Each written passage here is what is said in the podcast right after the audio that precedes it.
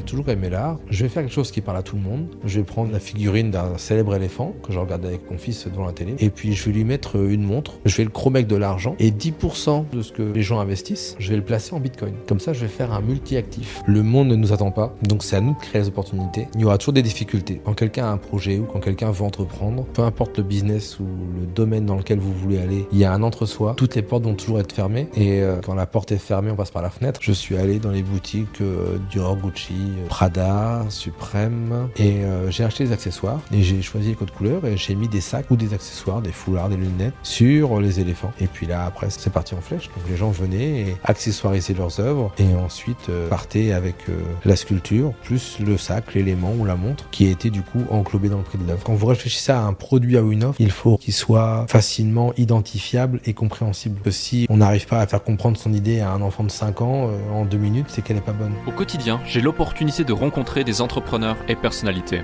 Leur point en commun, le succès s'est manifesté dans leur vie. Cela m'a confirmé que la réussite tient parfois à une seule décision. Je suis Alec Henry et l'objectif de ce podcast est de vous inspirer et vous offrir à votre tour le déclic qui fera toute la différence. Salut Vincent. Bonjour Alec. Comment vas-tu? Très bien, merci de me recevoir. Euh, merci d'être ici, merci d'avoir accepté cette invitation. Ça fait super plaisir.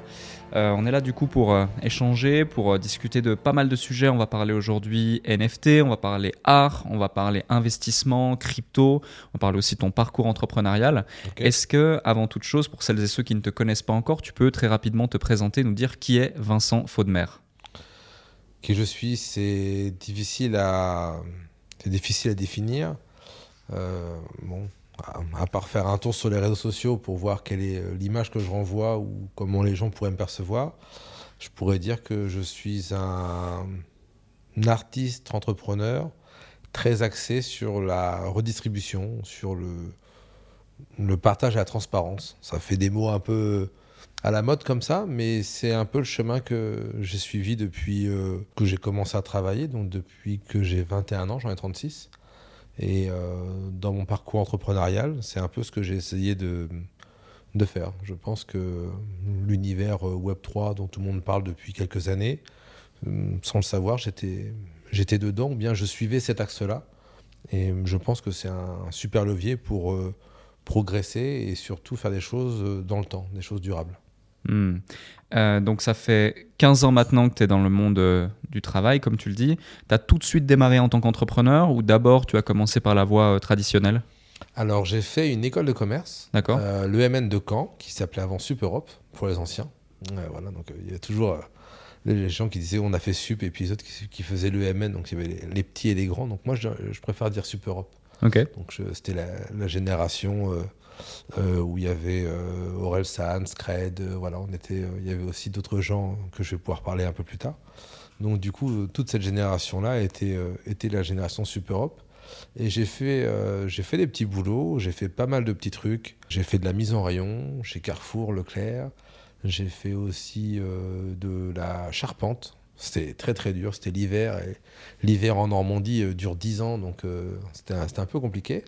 Mais c'était pas mal, parce que par rapport au, à la suite du parcours, ça permet de relativiser. Mmh. Quand on voit euh, l'effort qu'on doit faire par rapport aux revenus qu'on peut dégager, le, tout, tout, le côté météo, pénibilité du travail et la, la, notion de travail physique est vraiment intéressante à relativiser même si on peut avoir des contrariétés ou des difficultés. Euh, voilà, c'est il y a tout un univers de, de vrai travail dur, euh, voilà, qui est euh, différent et avec toute la notion de collègue, de hiérarchie et la hiérarchie que j'avais j'avais un, j'avais un peu de mal. Bon, j'étais jeune aussi, hein, j'avais un peu de mal avec la hiérarchie, donc c'était un peu compliqué quand on voyait qu'il y a des choses qui étaient ou qui nous semblaient pas logiques Hmm. mmh. de, de les exécuter.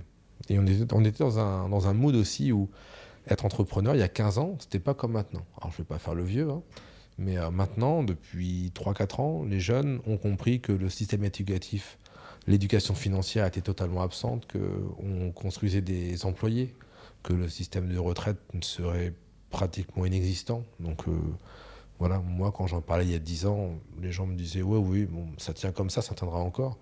J'avais déjà quelques notions, je m'étais déjà un peu renseigné et je voyais bien que dans ce schéma-là de salariat, je n'aurais pas la possibilité de monter comme je voulais, ou bien de pouvoir aller hum, vers là où mes rêves euh, ou vers là où mes envies euh, allaient m'emmener. Hmm, totalement. Et tu as tout à fait raison. Il y a aussi un autre sujet, c'est au niveau des barrières à l'entrée. Aujourd'hui, les barrières à l'entrée ne sont plus les mêmes pour entreprendre que par rapport à, avant, où aujourd'hui, on dit clairement, avec euh, un smartphone, un ordinateur, une connexion Internet et euh, un peu de, bonne volonté et d'huile de coude, tu peux mettre en place un business relativement facilement. Exactement. Avant, euh, enfin avant, j'ai toujours l'impression d'être un dinosaure. Avant, quand on commençait, je sais même pas si Shopify ça existait, mais non, pas encore. Dans tous les cas, quand on commençait, il fallait avoir du stock. Ouais, ouais, exact. Donc quand vous allez voir un banquier et quand vous lui demandez de financer du stock, moi j'ai commencé en vendant euh, des, des, des, voitures électriques, des trottinettes, des, des petites motos qui se plient, qui étaient derrière les camping-cars. Euh, c'était extrêmement compliqué parce que le banquier ne finance pas le stock. Ouais.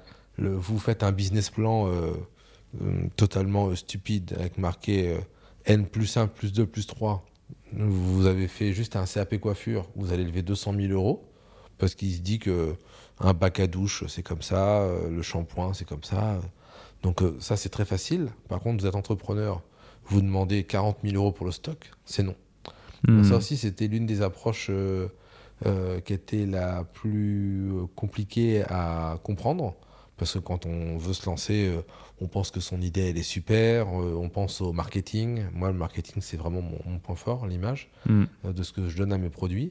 Et il fallait avoir le stock pour le vendre. Il n'y avait pas encore toutes ces plateformes de, de, dropshipment, donc c'était un peu plus compliqué. Mais bon, voilà, on, on arrive à se débrouiller. Ouais, totalement. Et justement, tu vois, tu as dit trois termes intéressants. On arrive à se débrouiller, c'est ce que tu viens de, dire à l'instant. Et aussi, je suis entrepreneur artiste. Et euh, ça fait maintenant quelques semaines que l'on échange quasi quotidiennement, euh, toi et moi, sur différents sujets. Et euh, c'est vrai que j'ai envie de te dire que ces trois termes, très bien appropriés, très bien choisis, te définissent parfaitement. car bah, tu as le Vincent Faudemer que tout le monde connaît, qui est l'artiste. pour rappel, tu es considéré comme l'artiste contemporain français le plus vendu en 2021. Euh, il y a plus d'un million de personnes qui te suivent. Euh, tes œuvres, tout le, monde, tout le monde en parle, tout le monde les a déjà vues au moins une fois avec le Babolex ou même d'autres choses. Euh, tu as aussi ta notoriété avec les NFT où ça a cartonné 2021, encore aujourd'hui 2022 avec ce que tu es en train de créer. On en parlera dans le cadre du podcast. Mais de l'autre côté, c'est que moi, c'est assez rare, voire c'est l'une des premières fois que je découvre quelqu'un qui est au moins aussi bon créatif qu'il n'est entrepreneur. Et cette capacité justement à euh, être débrouillard dans ta réflexion et te dire ok euh, ça c'est intéressant on peut le designer comme ça on peut le marketer comme ça on peut le vendre comme ça et de l'autre côté il y a un potentiel économique euh, ça va pas être trop de compliqué les barrières à l'entrée sont celles-ci mais on peut passer par ce chemin pour que ce soit accessible etc et à plusieurs reprises, d'ailleurs, tu m'as démontré, euh, là encore, euh, il y a de ça quelques jours, quand je viens dans ton bureau et tu m'expliques tu le nouveau projet que vous avez mis en place euh, ah et autres. Enfin, tu vois, c'est tous ces petits trucs où je me dis, waouh, tu as le côté créatif, le côté entrepreneur et le liant, c'est on se débrouille. On se débrouille et on fait le nécessaire. Est-ce que c'est quelque chose qui est venu avec le temps? Est-ce que tu as tout de suite eu ça? C'est dans ton ADN euh, comment, euh, comment, comment ça se. Explique-nous un petit peu, si tu peux le verbaliser. Euh, qu'est-ce qui décrit ça? Alors, concrètement, je me suis toujours dit et j'ai toujours pensé que le monde ne nous attend pas. Donc, c'est à nous de créer les opportunités et qu'il y aura toujours des difficultés. Donc, quand quelqu'un a un projet ou quand quelqu'un veut entreprendre, euh, comme ce que j'ai fait dans l'art, qui est, qui est même le milieu le plus dur euh, dans lequel euh, j'ai réussi à faire quelque chose. Je, commence tout juste, hein, ça fait que 4 ans, mais voilà, c'est quelque chose sur la, sur la, sur la durée. les gens ne nous attendent pas. Les gens, peu importe le business ou le domaine dans lequel vous voulez aller, il y a un entre-soi, qui peut être euh, le bâtiment, le, e-commerce, les gens euh, sont très euh, regardants à fournir des informations. Ils ne vont jamais vous aider. Toutes les portes vont toujours être fermées. Et j'avais vu souvent des, interviews quand j'étais jeune où quand les gens disaient quand la porte est fermée, on passe par la fenêtre. Hmm. Et je pense que c'est ce côté-là. Et de tous, de tous les entrepreneurs, de tous les créatifs que j'ai rencontrés, euh, c'est pas le plus intelligent qui arrive. C'est pas celui qui démarre avec le plus d'argent. Si vous démarrez de l'argent, vous allez juste euh, avoir. Euh, si vous avez de l'argent et que vous n'êtes pas organisé ou créatif, vous aurez juste une durée de vie un peu plus longue. Mais Mhm. au final, ça va faire la même chose. Vous allez burner l'argent, comme tout, euh, tout l'esprit start-up où on brûle, on brûle, et puis on demande toujours à quelqu'un de refinancer derrière. Voilà. Moi, moi c'est pas trop mon, mon style. J'essaie toujours de me débrouiller avec rien ou avec peu, et je me dis que si j'ai réussi à faire avec peu ou entouré de personnes compétentes, là, du coup, c'est bon, je peux, me, je peux me débrouiller, le business model est bon, et là, après, on peut se débrouiller avec des financements, avec des partenaires. Mais c'est pas. Je crois que c'est Sarkozy qui disait si on attend d'avoir l'argent pour faire le projet, on fait jamais rien. Hmm. C'est d'abord le projet, euh, et une fois que le projet est mis en place, ou qu'on voit que le projet est bon, là, après, on peut, on peut continuer. Mais pour répondre à la première question, euh, je pense que dans, tous les milieux, partout où on arrive, euh, euh, c'est compliqué d'avoir euh, tout de suite une porte ouverte. Donc on peut avoir des niches, comme des fois sur le e-com, mais ça va durer six mois, un an. Ce sont des gens que je connais. Moi, c'est pas du tout ma façon de travailler. Je trouve que ça demande beaucoup d'efforts. Euh, ok, c'est rentable, mais on repart toujours à zéro. C'est comme si on avait une, une nouvelle relation tous les ans. Et euh, je pense qu'aujourd'hui, avec la force des réseaux, qui peut être aussi à double tranchant, mais avec la force des réseaux, on a la chance de pouvoir euh, construire des communautés. Il y a des marques de, par exemple, des, des marques, je ne vais pas les citer, mais des marques de chocolat ou des marques de maroquinerie qui travaillent depuis 100 ans sur une image. Elles travaillent toujours sur le branding et sur le marketing, mais elles arrivent à construire et euh, il y a une, y a une, une perception, une, une valeur d'ancrage qui est quand même super haute. Et dès que, on- dès que, les, dès que ces personnes-là vont, vont vouloir ou vont avoir l'idée de sortir un nouveau produit, elles ne vont plus se soucier de se dire comment est-ce que je vais communiquer. Mais voilà, juste, je connais ma cible. J'ai vu aussi de tes vidéos, donc je, je vais reprendre tes termes. Euh, voilà, la notion de découverte du client, de savoir à qui on s'adresse, elle est vraiment primordiale. Elle, est, elle vient même en même temps que l'idée du produit, que ce soit un service ou un, bien. Et euh, je pense que les gens qui sont dans une, optique de conquérir un marché, euh, comme ceux qui vont nous écouter aujourd'hui, doivent vraiment se poser ces questions-là. Voilà. Est-ce que je suis prêt à assumer de la difficulté ou les barrières, les déceptions? Ça, je pense que si, si on n'est pas prêt à avoir euh, 10 refus, c'est Hmm. c'est pas possible Ouais. d'envisager. Et de deux, voilà, les gens nous attendent pas avec le, le produit. Et quand j'étais en école de commerce, pour finir la parenthèse, on pensait qu'il fallait inventer, il fallait innover. Et donc euh, c'était un petit peu l'idée, qu'est-ce que je vais pouvoir faire? Est-ce que je vais créer un Facebook? Enfin, Avec des choses un peu, un peu ridicules, mais voilà, les gens pensaient qu'il fallait créer quelque chose de nouveau. Et euh, je me suis aperçu que c'est pas forcément le fait de créer quelque chose de nouveau qui allait marcher, mais plutôt de prendre quelque chose qui marche déjà et essayer de l'améliorer Hmm. par exemple sur un service de livraison qui a toujours été mon gros point faible, je, je le reconnais. Euh, voilà, aujourd'hui, vous pouvez. euh, J'avais eu un exemple une fois à l'école de commerce, c'était en fin de la deuxième année, il y avait quelqu'un qui était venu et qui avait une usine de trombone et de punaises et qui marchait bien, il faisait beaucoup de chiffres, il était en plein développement, et puis après il faisait de l'immobilier, il faisait plein de choses. Et ça m'a fait un déclic, je me suis dit, même avec un produit aussi euh, bénin, aussi- aussi commun, si on est bon, si on se débrouille bien, euh, il y avait un gars qui faisait des cintres aussi, qui était euh, l'un des leaders français du cintre. Même avec un produit, s'il est bien marketé et s'il est bien distribué, on peut pénétrer le marché sans avoir à réinventer la roue. Ouais. Ouais, totalement. C'est, je peux, je peux, je peux que confirmer ces propos. C'est même quelque chose que j'ai identifié à chaque fois. Je te donne un exemple même euh, par rapport à ce que nous on a fait avec entrepreneurs.com. Finalement, euh, vendre de la formation pour aider les gens à développer leur, leur business ou leur affaire, euh, ça existait déjà, ça existera encore. Mais de par le branding, le positionnement, le message véhiculé et la façon de faire, on a pu, on a pu se positionner. C'est à chaque fois comme ça. Et c'est drôle aussi, je rebondis sur, sur quelque chose. Tu disais euh, tout à l'heure, euh, j'ai réussi à pénétrer cette industrie qui est l'une des industries les plus dures et les plus concurrentielles qui existent, qui est le marché de l'art. Maintenant 4 ans que tu es dedans. Euh, comment tu es venu justement à entrer dans cette industrie? Il y a peut-être euh, une histoire avant qui t'a mené à ça ou c'est suite à certaines réflexions? Alors le raisonnement était tout simple et je pense que les gens qui nous connaissent ou qui, pas qui, te connaissent, qui regardent cette émission et qui sont déjà dans, le business vont, tout, vont, vont voir et vont, vont sûrement réagir. J'avais trouvé des produits de niche, donc c'était des, des, des, des, motos, des jouets pour enfants, des trottinettes. C'était super. On avait un euro-dollar qui était à 1,40 à l'époque. À l'époque. Euh, donc c'était super. Donc on allait en Chine ou on allait à la foire de Guangzhou, de Canton avec le sac à dos. Euh, on passait par quelques euh, sociétés de trading à Hong Kong et on revenait avec plein de produits. On avait une marge à 54-57%, donc c'était pas mal.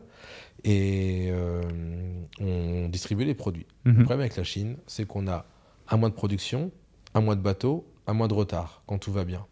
Et le chinois, quand vous, commandez par exemple des jouets rouges et qu'il vous livre un rouge grenat, pour lui, il voit pas du tout le problème. C'est hmm. une histoire qui a été racontée partout. Je crois que c'était le groupe Carrefour, si je ne me trompe pas, euh, qui avait commandé 7000 scooters. Ils étaient arrivés rouge grenat, donc ils voulaient les refuser. Et puis le chinois avait dit bah, Vous avez dit rouge, c'est rouge. Il n'y avait pas de pantone. C'était une erreur de débutant, en fait. Et les scooters étaient totalement euh, infondables. Voilà, donc du coup, je me suis dit, OK, c'est bien, ça, ça a bien marché, mais on était toujours tributaire des livraisons des fournisseurs. Hmm. Et les gens pouvaient se plaindre parce qu'ils n'avaient pas reçu, parce qu'il y avait du retard. Et donc, nous, on avait une capacité de vente qui était bonne. On était à l'époque de Google AdWords, donc ça fonctionnait bien. Mhm. Euh, c'était des business qui faisaient entre 4 et 7 millions d'euros de chiffre d'affaires. On n'avait que 4 dans la société. C'était bien. Très bien. Mais le problème, c'est qu'on avait, on était toujours en retard sur les commandes. Donc euh, voilà. Et il y avait quelques fournisseurs allemands qui commençaient à faire du dropshipping. Donc c'était bien, on était toujours en crédit de TVA. Mais on était quand même toujours euh, tributaire euh, des stocks. Et je me suis dit, c'est pas possible, il faut, faut, arrêter ce truc-là parce que quand on, quand on avait, quand on arrivait le lundi matin, on avait 300 emails, il y en avait 200, c'était pour du retard. Et on avait des marges qui étaient, qui étaient bien, mais qui n'étaient pas non plus incroyables. On ne sait pas du x3, x4. Hmm. Donc quand vous payez la pub, euh, le transport, la logistique, il va vous rester 10-15%. Hmm. On n'avait pas de, on avait, on était sur des logiques de, haut volume. On n'était pas sur des logiques euh, euh, de retail avec la personne qui vient chercher son, son, produit et puis toute la marge avec les professionnels peuvent se faire. les gens ils venaient juste pour acheter ceci ils attendaient une livraison euh, rapide. il y avait aussi tout le développement d'Amazon. Donc les gens commençaient à être éduqués à être livrés en 24-48 heures. Donc euh, à ce moment-là, je me suis dit, ces produits-là, et l'euro-dollar qui chutait, on arrive à 23, 24, je me suis dit, il faut que je trouve un autre produit qui puisse être euh, de grande consommation, sans SAV, et surtout avec une production en Europe. C'est là où je suis arrivé au fameux matelas dont on a parlé dans M6, etc. Euh, et un jour, il y a un ami qui m'a dit Tu sais que les matelas, ils s'en vendent 16 000 par jour en France. Je me dis 16 000, c'est incroyable. Il me dit Regarde, les jouets que tu vends, combien est-ce que tu connais de gens dans ton entourage? Ça, c'est une bonne question à se poser quand on. Bon, pour l'art, ça marche pas trop, mais en, tous les cas, euh, quand vous cherchez un produit, vous, il faut toujours regarder quels sont les gens dans vos entourages, famille ou amis ou proches, qui sont déjà consommateurs de ce produit-là. Et euh, dans tout ce que je vendais, j'en avais aucun. J'avais personne, en fin de compte, qui avait de, de motos qui se replient, à part euh, un, vague voisin camping-cariste. Euh, mais encore, il avait des vélos. Il commençait avec les vélos électriques. Donc, il n'était pas du tout dans ce truc-là. Et là, je me suis dit, mais c'est vrai que des lits, chez ma mère, il y en a quatre. c'est vrai qu'en fin de compte, on les remplace tous les sept ans.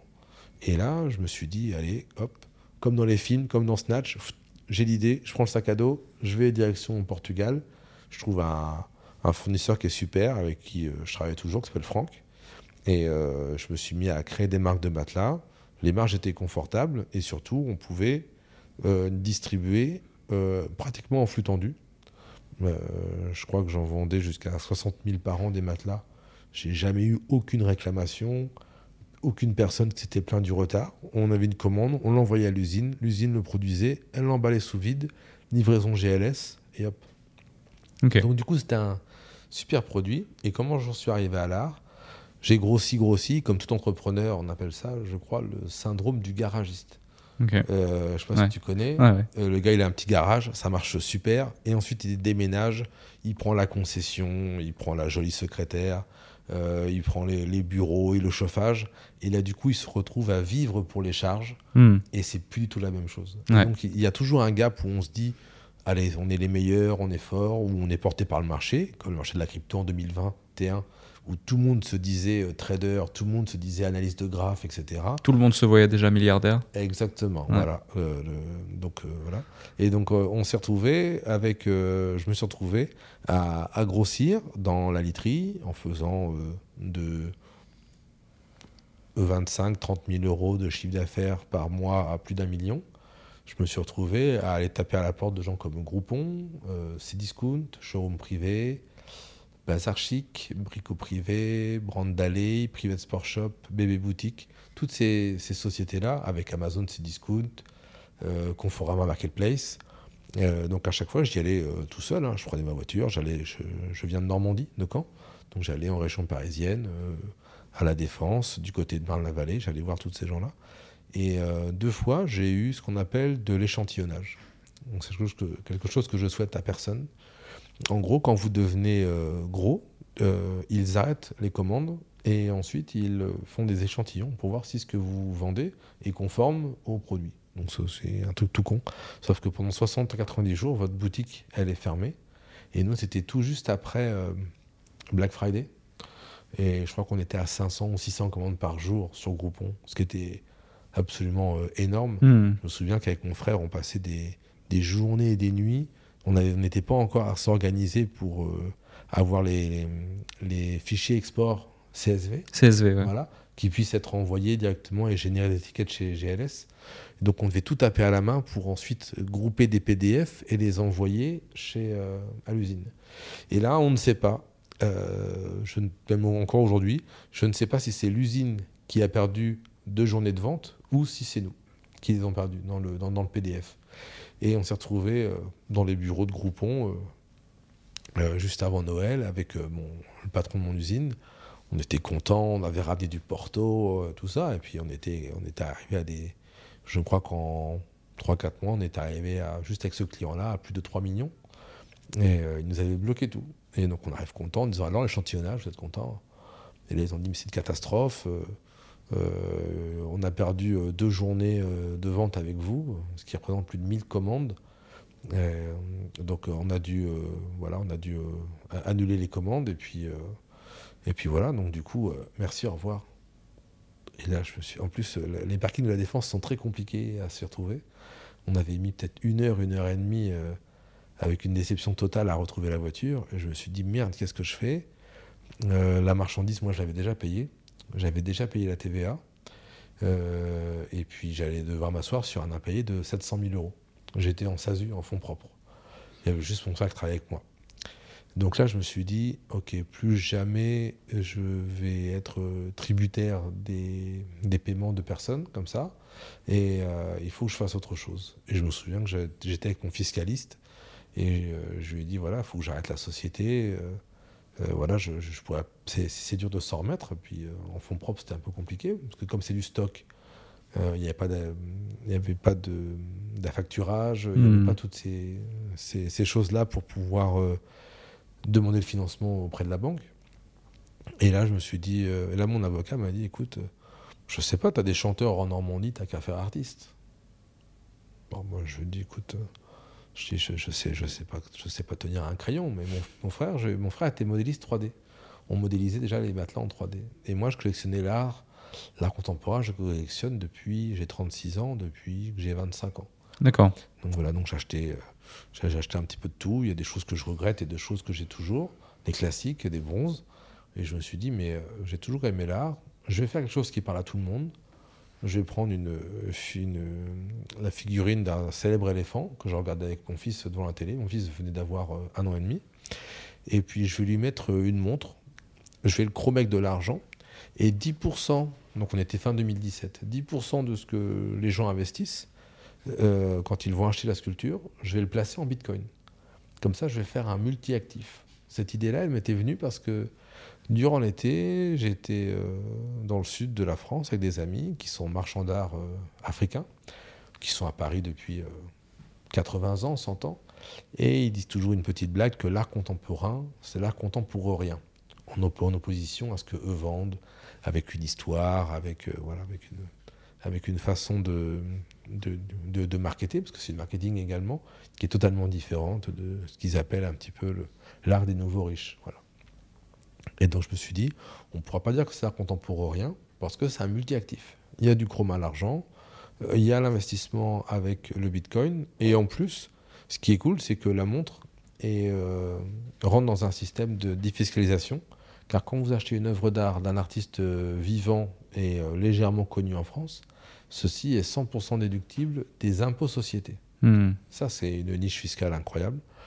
Euh, donc voilà, donc l'idée de base, elle était venue comme ça, et je me suis dit, dès que j'ai des commandes, je vais produire, et je pense que j'aurai pas des commandes euh, tous les jours, donc ça me laisse le temps de faire ma, mon organisation, et je vais remuer moins d'argent, donc là je parle pour les gens qui font du dropship, qui remuent des grosses sommes, au final, même des fois ils sont en perte, et je me suis dit, euh, voilà, le plus important, c'est d'avoir quelque chose qui génère de la marge pour pouvoir se structurer et vivre, et non pas courir après les volumes, parce que du coup, on se retrouve après avec des contraintes euh, de transport, de logistique, etc. Donc on est... Et après, on est piégé euh, face à une grande organisation, alors que là, tout seul, je pouvais me débrouiller. Ouais, totalement. Et du coup, tu, démarres cette carrière, euh, tu as l'idée, tu as le projet, on comprend du coup euh, d'où viennent les idées, tu prends cet élément-là, tu prends cet élément-là, tu donnes du sens à tout ça avec le multi-actif. Comment ça se passe dès que tu lances ta, carrière euh, d'artiste dès le début? Qu'est-ce que tu mets en place pour pouvoir euh, être connu, faire tes premières ventes? Est-ce que c'est rapide? Est-ce que c'est lent? Alors, mon frère crée des visuels 3D. je les mets sur Instagram, mais j'avais genre 120 abonnés. Hein.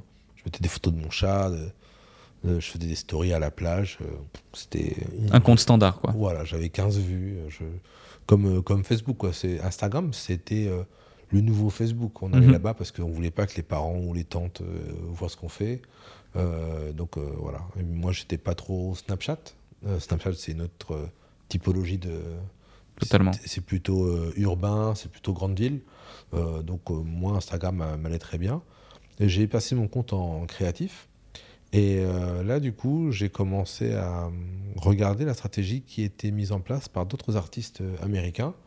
Et euh, on était encore dans l'héritage, j'appelle ça l'héritage, l'héritage un peu Christian Digier. Si une star en parle, c'est que c'est bon.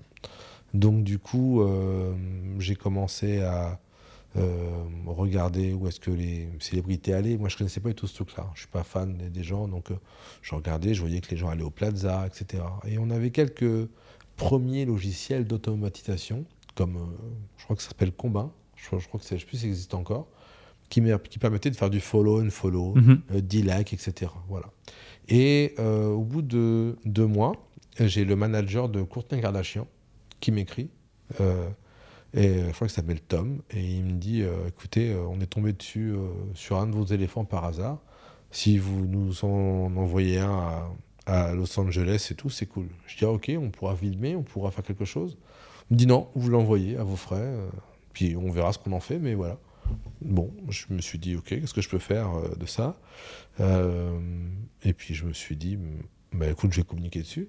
Donc j'ai contacté un journal local, je crois que ça s'appelait Où trouver quoi à Caen, ou Tendance Ouest, ou un truc comme ça. Et hop, et puis après, voilà, la boule de neige est partie comme ça. Après, j'ai eu plus de, de follow grâce à mon petit logiciel. Donc j'avais entre 50 et 100 personnes par jour qui découvraient.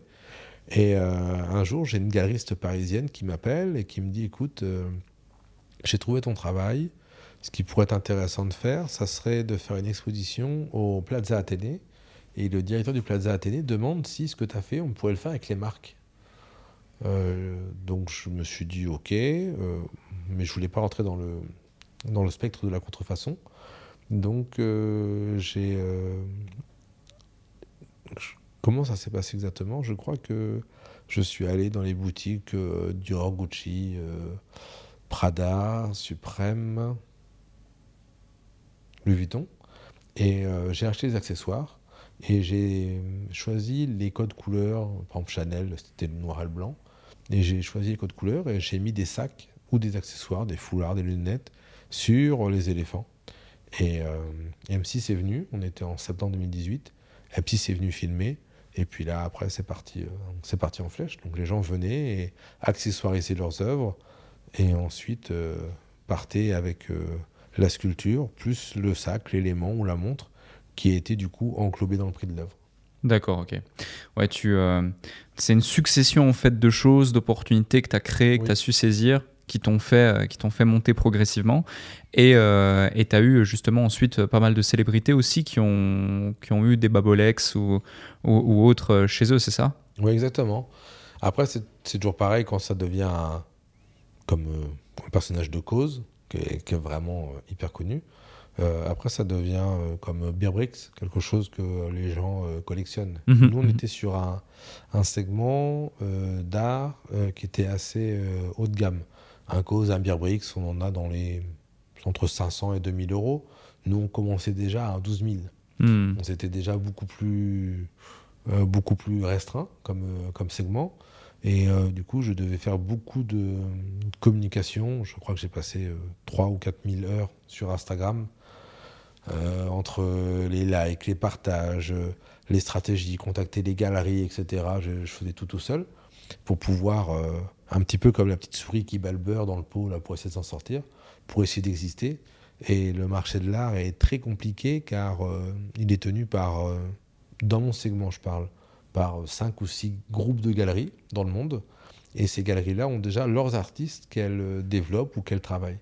Donc du coup, c'est pratiquement impossible d'entrer, même si vous avez une bonne idée, même si vous avez le public qui est demandeur, les gens dans les galeries, les galeristes, ont déjà tellement investi en communication, hmm. en stock. Généralement, ils font le travail aussi de soutenir l'artiste, donc financièrement, que même si vous êtes super ou qu'il y a une tendance euh, sur ce que vous faites, euh, ils vont pas vous ouvrir la porte parce qu'ils ont déjà tout ce qu'ils ont créé eux tout ce qu'ils sont déjà marketés à vendre. Et je me suis dit, bon, je suis, je suis encore jeune, donc je vais prendre euh, le schéma euh, d'Internet. Alors, on a quand même 26 galeries qui me représentent. On aurait pu aller bien plus haut, mais j'ai choisi de prendre le schéma d'Internet pour être en lien direct avec les communautés. Et enfin, la communauté, et j'ai vu que les gens étaient vraiment fans. Il y a même des gens, quand ils voyaient le dessin animé du, de mon personnage, elle me dit ah j'ai bien aimé ce dessin animé là alors que c'est pas moi hein. moi j'ai juste créé j'ai juste adapté ce personnage et j'en ai créé Babolex mais à la base c'est pas moi qui ai dessiné euh, les histoires euh, il y a 50 ans 60 ans dans la, dans, la forêt hmm. et je me suis dit que si je passais mon temps et si j'investissais dans la communauté comme ce que j'ai fait avec euh, les, cadeaux les jeux concours tout ce que je sais de faire pour fédérer les gens. Euh, j'allais travailler sur le long terme euh, sur une, euh, une base qui allait pouvoir m'accompagner dans différents projets, comme les projets que j'ai là actuellement, qui sont d'actualité, comme la, création de tokens que j'ai distribué à tout le monde hier, voilà, c'était hier, ou bien le parc d'attraction que je, que je crée qui va être accessible dans quelques semaines, quelques mois. Et là, c'est toute la force de la communauté qui, mmh. qui entre en jeu. Donc euh, voilà, je pense que maintenant, on est dans une ère où euh, l'individu, quel qu'il soit, a pris euh, le pouvoir. Donc je ne parle pas des influenceurs, parce que il y a toute une connotation où chez nous, une, influenceuse, c'est une, une, fille de télé-réalité, même si j'en ai quelques-unes qui sont des copines et on s'entend très bien, mais un influenceur aux USA, c'est Michelle Obama, c'est euh, Donald Trump, même s'il est controversé, c'est le patron de Tesla, c'est le patron de Microsoft. Voilà, ce sont des, on a une autre, il y a une autre perception des gens qu'on appelle les influenceurs ou les mhm. speakers. Mais voilà, là, nous, euh, Sarkozy, même s'il fait des conférences, on va pas dire c'est un influenceur. Alors que quand il fait une conférence, une phrase va pouvoir être prise et va pouvoir avoir même une incidence sur quelques trucs. Mais voilà, nous en France, on était encore dans ce, truc-là où ce sont les gens de soit du sport, soit de la télé-réalité qui ont vraiment eu les comptes qui étaient les plus, les plus forts, les plus gros. Mais ça dénote une tendance que c'était l'individu avant les marques. Avant, dans les marques, euh, ben moi je l'ai vu par rapport à la mode, avant les mannequins on les connaissait pas. Euh, c'était vraiment le porte-manteau. Maintenant c'est le mannequin et après on a une tendance où ils ont pris des top modèles qui étaient les égéries euh, des marques donc voilà, donc, euh, même des, actrices qui étaient, qui étaient connues. Et après, on a dévié sur le fait que ce soit les créatrices qui, qui créent leur marque, ou des gens comme Rihanna qui créent leur marque, et après qui se font réintégrer, ou bien comme Kylie, voilà.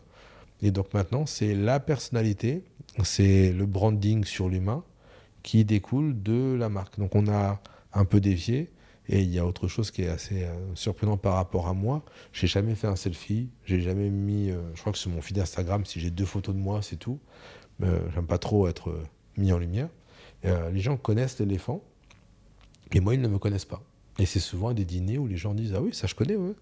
Et il y a même une, j'avais rendez-vous avec un diamantaire il y a 15 jours. Et il me dit Oui, bah, Bolex, je connais. Ouais, c'est euh, Vincent Fonmer, je crois. je lui dis Oui, c'est moi. Il me dit Ah, ok, bah écoute, je savais pas. Je, connaissais ton éléphant, mais je te connaissais pas toi. Et donc, du coup, je me dis C'est cool parce que moi, j'ai pas d'ego. Donc, euh, euh, voilà, là, je, vous raconte mon parcours, mais je cherche pas, je cherche pas la, lumière et je n'ai pas besoin de, de, de, montrer que je descends d'un jet ou que je viens à Dubaï faire du jet ski ou que voilà, je n'ai pas besoin d'avoir un photographe qui va me suivre dans la rue et qui va me shooter. Euh, voilà, je pense que euh, mon projet global et la direction vers laquelle je vais emmener la communauté, pour moi, elle a du sens. Mais euh, je pense pas que les gens vont se dire oh, une photo de Vincent Faudemer sur Instagram, je vais mettre un like parce que franchement, il est super. quoi. Mais je sais que certains artistes ou certaines personnes dans la lumière sont contents et peut-être parfois sont grisés ou sont un peu éblouis par les flashs et ils ont l'impression que les gens euh, aiment autant leur travail que leur personne. Et voilà, bon, moi j'ai encore euh, ce recul-là pour me dire que non, en fin de compte, c'est pas. Moi, c'est pas ma, ma façon d'être. Euh, il y a d'ailleurs beaucoup de. Mon attaché presse parisien, qui est excellent d'ailleurs, il s'appelle Samuel Botton. J'ai fait pas mal de faux plans l'année dernière, en pleine hype des NFT. J'ai été invité un peu partout. Euh, je ne peux pas dire les noms parce que je vais devoir y aller dans quelques, quelques semaines. Mais voilà, et je lui disais non, écoute, euh, je j'y vais pas, j'ai pas le temps. Il me dit mais c'est une grande chaîne, c'est un plateau. Et je lui dis non, j'ai pas le temps. Et puis voilà, en plus, on a beaucoup, beaucoup de travail. Mais voilà, alors que certains de mes confrères auraient couru pour aller là-bas, pour euh, mettre, la, mettre la chemise, raconter leur vie, voilà, passer au make-up et tout.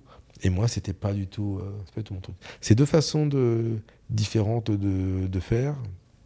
Et moi, dans mon caractère également, je suis plutôt quelqu'un qui est assez euh, discret. Donc euh, voilà, là, il y a certains éléments dont on discute pour que ça puisse permettre de poser un cadre et de hmm. pouvoir m'identifier ou de voir quelles ont été les difficultés ou quels ont été les volumes qui ont été faits, qui ont amené à cela mais c'est pas des choses. Euh, voilà, je, pars toujours du principe que plus on en dit, plus on veut montrer, et plus, plus en général, ça masque une absence. Ouais, tout à fait. Tu as évoqué là le parcours des, le moment des NFT. Euh, tu parles notamment de volume, par exemple. En NFT, il y a eu beaucoup, beaucoup, beaucoup de volume, il y a eu beaucoup de hype. Euh, pas que au travers de tes collections, au travers du marché euh, au global, c'est assez, assez phénoménal. ça a été aussi détonnant que ça a été fracassant là maintenant avec le, le, calme plat de ce beer market. Et puis on est tous en réflexion, ça va être quoi la suite, etc. Euh, mais avant d'y venir, euh, parce qu'il y a beaucoup de choses à dire sur le marché des NFT et sur tout ce que tu es en train de mettre en place, notamment tu l'as évoqué avec euh, Baboland, le, parc d'attractions, la distribution de tokens que tu as fait hier à tous tes holders. Bref, donc 2017 à cette réflexion, 2018, si j'ai bien suivi, tu lances, tu lances le personnage, etc. Mais tu penses déjà à 10% dans la crypto. Euh, à cette époque, moi je vois, j'ai acheté mes premiers bitcoins en avril 2015. Euh, T'en achetais 20, tu, tu, tu, tu, les perds, t'en rachètes 30, tu les repères, euh, tu, les places n'importe comment, tu connais pas forcément les wallets, tu oublies les accès à ton ancien wallet. J'ai retrouvé accès encore récemment à un vieux compte Coinbase. Bon, j'étais très content, ça donne le sourire quand il y a une surprise dedans. Mais, mais bref, tu vois, c'était une autre démarche à ce moment-là. Qu'est-ce qui fait que toi, directement, tu te dis, 10% c'est pas rien. Euh, on va mettre 10% dans la crypto, je crois en cette technologie, j'ai cette, euh, j'ai cette croyance, j'ai cette vision, euh, plutôt, que, plutôt que de les placer ailleurs. Ça aurait pu être dans l'or, ça aurait pu être dans autre chose. Alors c'est super simple, j'ai un ami qui s'appelle Adama, qui a des centres laser game.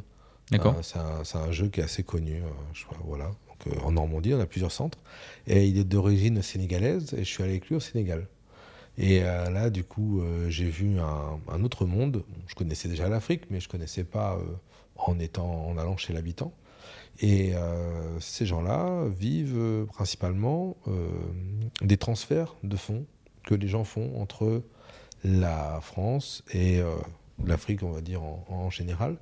Euh, je ne dis pas qu'ils sont assistés, dis juste qu'il y a beaucoup de familles qui aident leurs proches ou qui font construire des maisons là-bas pour la retraite, etc. Donc il y a tout un, écosystème et surtout j'ai été confronté au. Euh, si je n'ai pas de bêtises, je crois que c'était le franc CFA euh, avec une dévaluation de la monnaie. Et, et je me souviens également que quand j'ai quitté l'hôtel, quand je quittais l'hôtel pour aller dans les rendez-vous qu'avait mon pote avec sa famille, euh, sur la route, il vendait des cartes prépayées. Hmm. Donc des cartes Orange. Je crois qu'Orange, c'est un scandale absolu en fait. Orange euh, vend des cartes, euh, ne fait pas d'abonnement. Alors, moi, c'était à l'époque, hein. je crois que c'était en 2015 ou 2016 où j'y suis allé. Orange ne faisait pas d'abonnement. C'est-à-dire qu'en fait, vous étiez obligé d'acheter à chaque fois la carte prépayée. Vous étiez toujours tributaire, alors qu'ils auraient pu faire des abonnements. Et puis, voilà, les antennes relais, pour moi, les antennes relais, c'est une antenne relais. Donc, il y avait tout un, truc où les gens, on les maintenait dans une dépendance. Et je me suis dit, ces gens-là, quand ils vont avoir les crypto-monnaies qui vont arriver, euh, je crois que maintenant 60-70% euh, des transactions euh, au Nigeria sont faites en crypto-monnaie, comme celle en Équateur ou je crois que c'est au Salvador, etc. Hmm. Il, y a, beaucoup de pays qui s'y mettent. Euh, les gens ne veulent plus être contrôlés par une, monnaie qui a été dévaluée avec l'inflation, avec tout ce qui a du sens maintenant. Et euh, je me suis dit que chaque euh, euro que je pouvais convertir en crypto pourrait, sur une logique moyen-long terme, 4 à 10 ans, être favorable. Et il y a aussi un autre truc, c'est que dans mon parcours et dans les achats de ce que je faisais pour pour me récompenser. Je pense que c'est aussi le but des entrepreneurs de se récompenser. J'ai compris que je ne prenais pas de plaisir à la consommation. J'avais passé une soirée chez Philippe Plein à Cannes, que j'avais rencontré par un copain qui était son kiné. Donc, euh, toujours, on passe toujours par une petite porte hein, pour aller mm. dans les châteaux. Il n'y a, jamais personne qui va vous dire euh, euh, venez, monsieur vous attend. Ça, ça n'existe pas. Donc, je pense qu'on peut voilà, à part sur un piston, mais autrement, voilà. Et euh, Philippe Plein m'avait D'ailleurs, c'est une très belle métaphore pour tous ceux qui nous écoutent. On passe toujours par les petites portes pour entrer dans les châteaux. Mm. C'est vrai, hein c'est vrai. C'est finalement c'est une succession d'individus que tu connais, qui connaît la personne d'eux et qui te connecte. Euh, c'est drôle. Même la façon dont on s'est rencontrés, finalement. Euh, oui, c'est ça. C'est Par une connexion, une recommandation. C'est ça. Ça montre aussi à quel point il faut être irréprochable ou essayer de s'y rapprocher. Parce que on le voit, et d'ailleurs là, nous on est dans le, ce qu'on appelle le Web 3, la, blockchain, tout le monde se connaît. Ouais. Tout le monde se connaît. C'est un petit monde. Donc, euh, si des fois vous pouvez être tenté entre, euh, voilà, entre faire quelque chose qui pourrait vous apporter une satisfaction ou un gain immédiat et quelque chose qui pourrait vous déjouer, être contre vous, qui pourrait déjouer ou, ou, ou vous porter atteinte quelques mois, quelques années plus tard, ne choisissez pas car le monde est de plus en plus connecté. Hmm. Les gens euh, qui sont des gens sérieux se connaissent à peu près tous. Euh, je crois que la dernière fois, tu étais venu, on avait parlé, et tu avais parlé d'un business plan ou d'une stratégie que tu avais faite six ans plus tôt avec une, euh, je ne sais plus quelle marque. Et, donc, et par hasard, quelqu'un m'avait envoyé le dossier que tu avais fait. Donc, c'est des choses qu'on ne peut pas inventer. Donc, tout le monde se connaît, partez du principe qu'on est dans une transparence quasi totale. Euh, et, voilà, il n'y a pas de. A pas de place au scam, il n'y a, pas de, a pas de place euh, à l'imprévu, il n'y a pas de place. Bien sûr, il peut arriver des choses. Je vais en parler plus tard. Nous, on a fait des productions de cartes. L'usine euh, s'est plantée deux fois. Elle a fait plein de doublons. Ça m'a coûté une fortune en logistique. Donc, même si j'ai fait beaucoup de chiffre d'affaires, j'ai été en perte sur ce projet-là. Bien que j'ai vendu des centaines, de, enfin, des dizaines de milliers de paquets.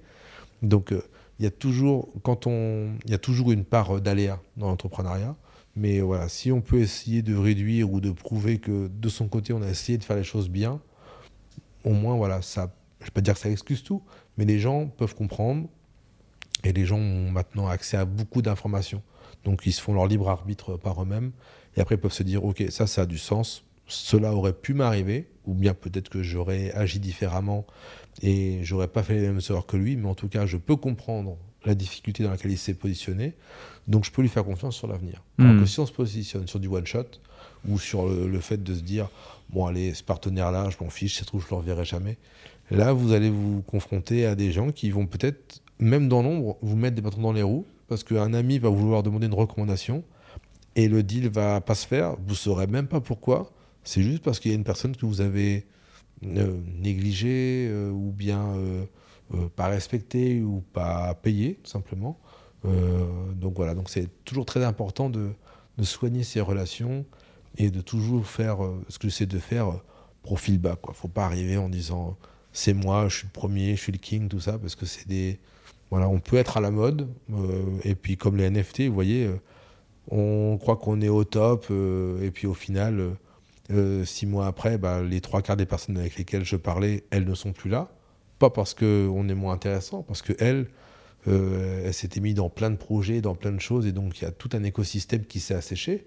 Euh, bon, ces gens-là vont repartir dans deux ans quand il y aura une hype. hein. C'est comme une voile de bateau. hein. Quand, quand, quand il y a le vent, ça avance. Quand il n'y a pas de vent, on reste à l'arrêt. Et donc, du coup, c'est toujours très intéressant de se dire, de voir quels sont les gens qui ont été là par opportunisme, lesquels sont restés euh, là maintenant, et lesquels, sur lesquels on va pouvoir faire confiance. Et voilà, et je pense que. Alors, a- je ne sais plus quel était le dicton, mais c'est comme les amis, c'est toujours dans les difficultés ou dans les moments les plus bas. Nous, on avait, par exemple, encaissé en Solana, pour la parenthèse NFT. Ouais. On a divisé par 5. Ouais. Donc, j'ai perdu des millions d'euros, euh, plusieurs millions d'euros que je n'avais pas touchés. Et en même temps, j'avais des engagements par rapport à ma communauté. Encore hier, quelqu'un a gagné dans un tirage au sort une Rolex. Il faut la sortir, parce que une Rolex à 12-13 000 euros de maintenant, avec le cours du Solana, c'est 80 000 euros de l'hiver dernier. Hmm. Donc euh, voilà, moi j'ai, euh, j'avais donné, euh, j'avais des cadeaux que j'ai fait aux gens. Tout, tout con, j'avais, j'étais en partenariat avec le garage MS Motors qui sont à Cannes et qui sont très pros. donc Pierrot, c'est vraiment Pierrot, Cyril, c'est des amis. Et eux m'ont dit, euh, on peut faire un truc. euh, si quelqu'un a un personnage, un de mes NFT, très spécial avec le logo MS Motors, il gagne 250 000 euros. Et rien qu'entre le moment où j'ai encaissé et le moment où il y a eu le jeu, où il y a eu une dévaluation du Solana, les deux voitures m'ont coûté un peu plus de 350. On part dans des volumes et des multiples qui sont énormes. J'aurais pu dire, comme la plupart des projets, écoutez, là, c'est la marée basse, euh, on arrête et tout ça. Et moi, je me suis dit, j'ai j'ai trop fait, il y a trop de communautés, il y a plein de gens sur Discord, Twitter, etc.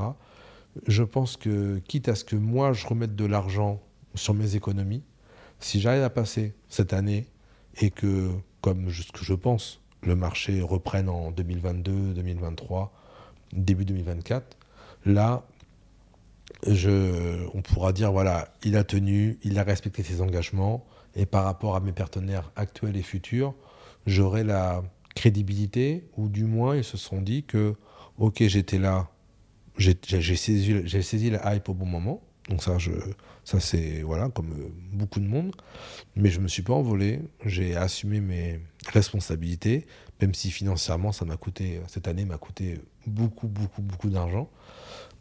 Et je pense que sur le long terme, avec euh, les projets qui arrivent et les projets actuels qui sont en train de sortir, je pense que je serai gagnant parce que les gens, ils veulent de la continuité, de la régularité, comme dans un couple.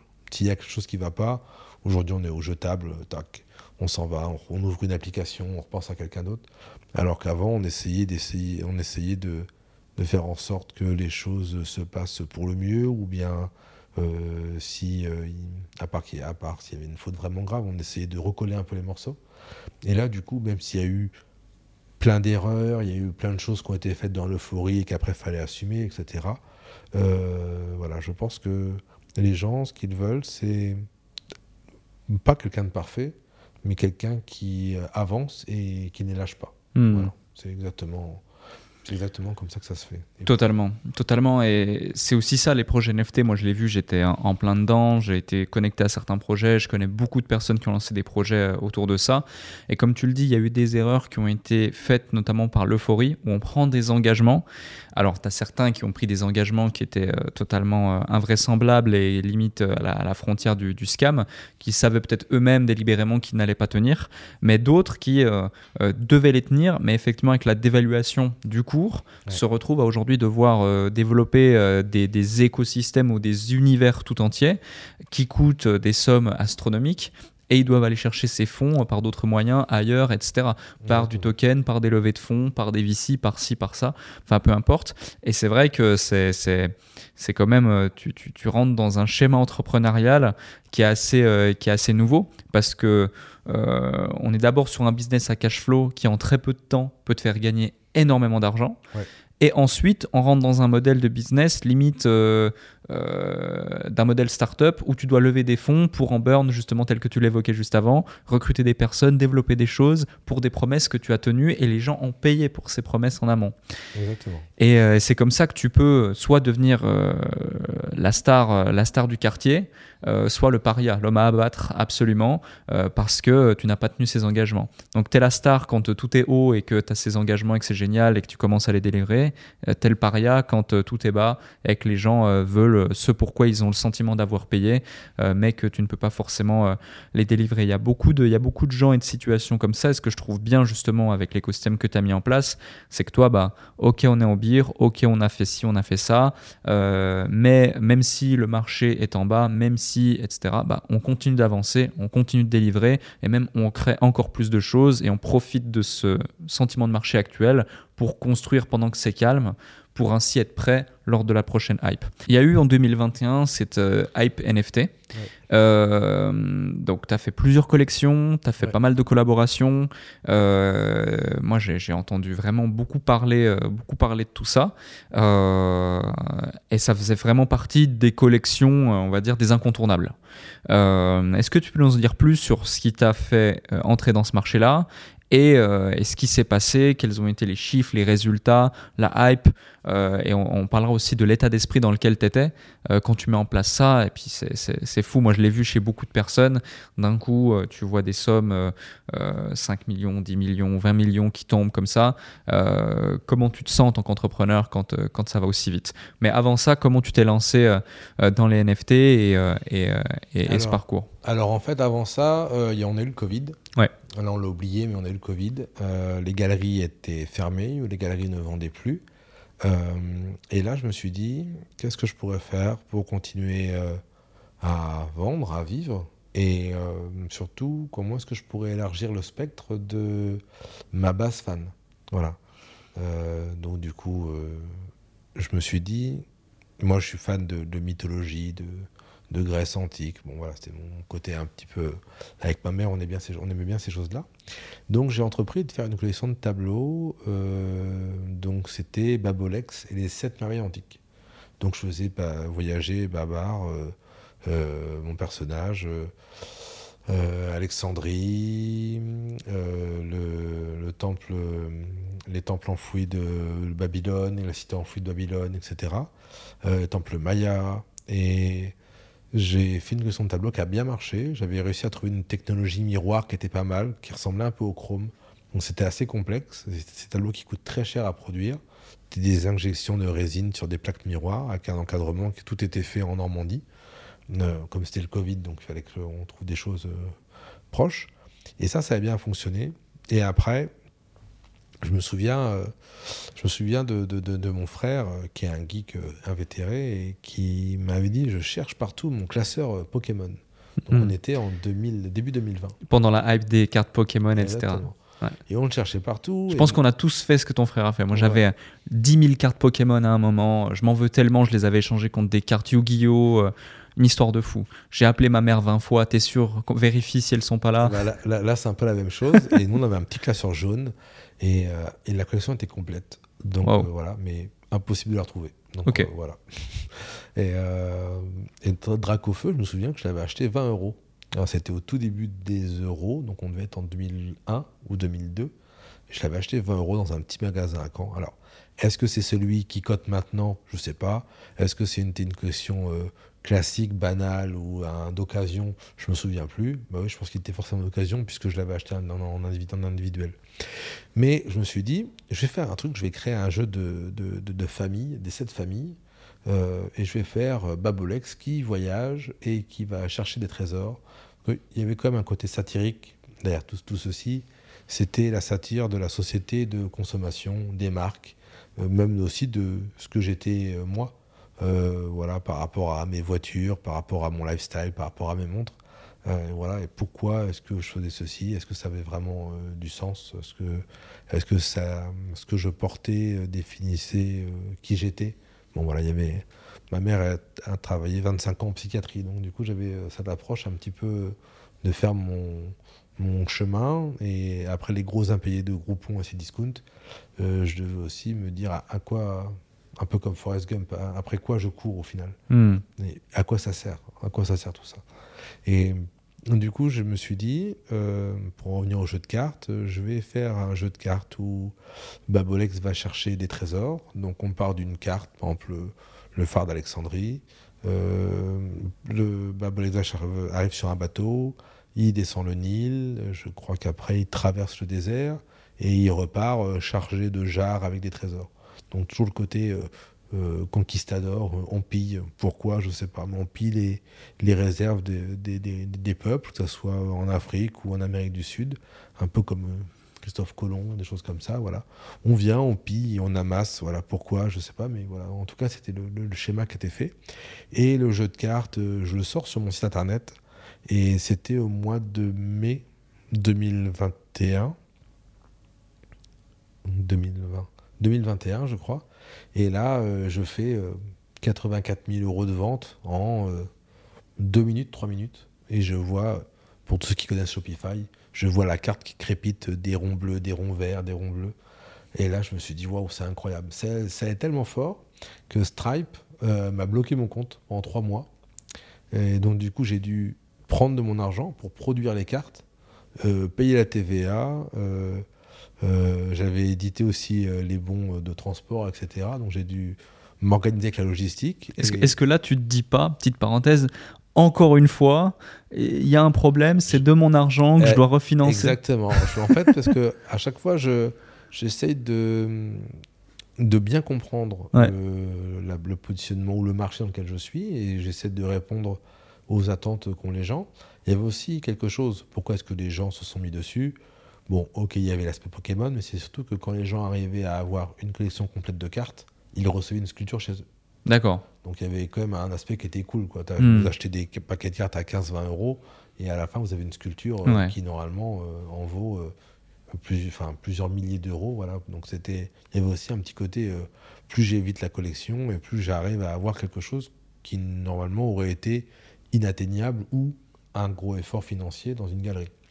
Euh, voilà. Et donc, par rapport à tout ça, euh, je crée le jeu de cartes et euh, un jour, j'ai quelqu'un qui veut me payer en Solana. Je crois qu'on était au mois de juillet. Et je lui dis Ok, vous pouvez m'acheter des cartes. Et puis après, 15 jours après, il me rachète un ou deux Babolex en Solana également. Bon, on est arrivé à 15 000 euros de chiffre d'affaires. Je me suis dit, pour une personne, ça fait beaucoup, hors galerie. Et là, la personne me dit oui, euh, je suis un des gars qui a fait euh, telle collection NFT, euh, j'ai pas mal de Solana et tout. Je lui dis bah, c'est super parce que le marché des NFT, pour connaître les bonnes personnes, les bons développeurs, les bonnes équipes, même si maintenant je suis très bien entouré, il y a un an, je ne l'étais pas du tout. Et du coup, en parlant avec cette personne-là et en me présentant son, son chef technique, qui s'appelle Adrien, avec qui j'ai beaucoup travaillé, il me dit écoute, on peut lancer une collection, euh, on peut faire 6000 NFT Babolex. En plus, tu as une communauté avec les cartes euh, qui est là. Euh, c'est pas comme si tu créais un produit de, de, de, de, toutes parts, donc ça peut être intéressant. Et je me souviens que je, je pensais. J'étais tellement modeste dans ce que je pensais en termes de vente que je me suis dit au lieu de 10 000, on va en faire que 6 000. Et on va pas les vendre 3-4 Solana, on va, on va les faire seulement à 2 Solana. Et on a tout vendu. Alors la première grosse vague, c'était en 40 secondes. On a eu trop de connexions, on est monté jusqu'à 40 ou 45 000 connexions. Et donc, du coup, après, ça le reste a dû être vendu en 20-24 minutes.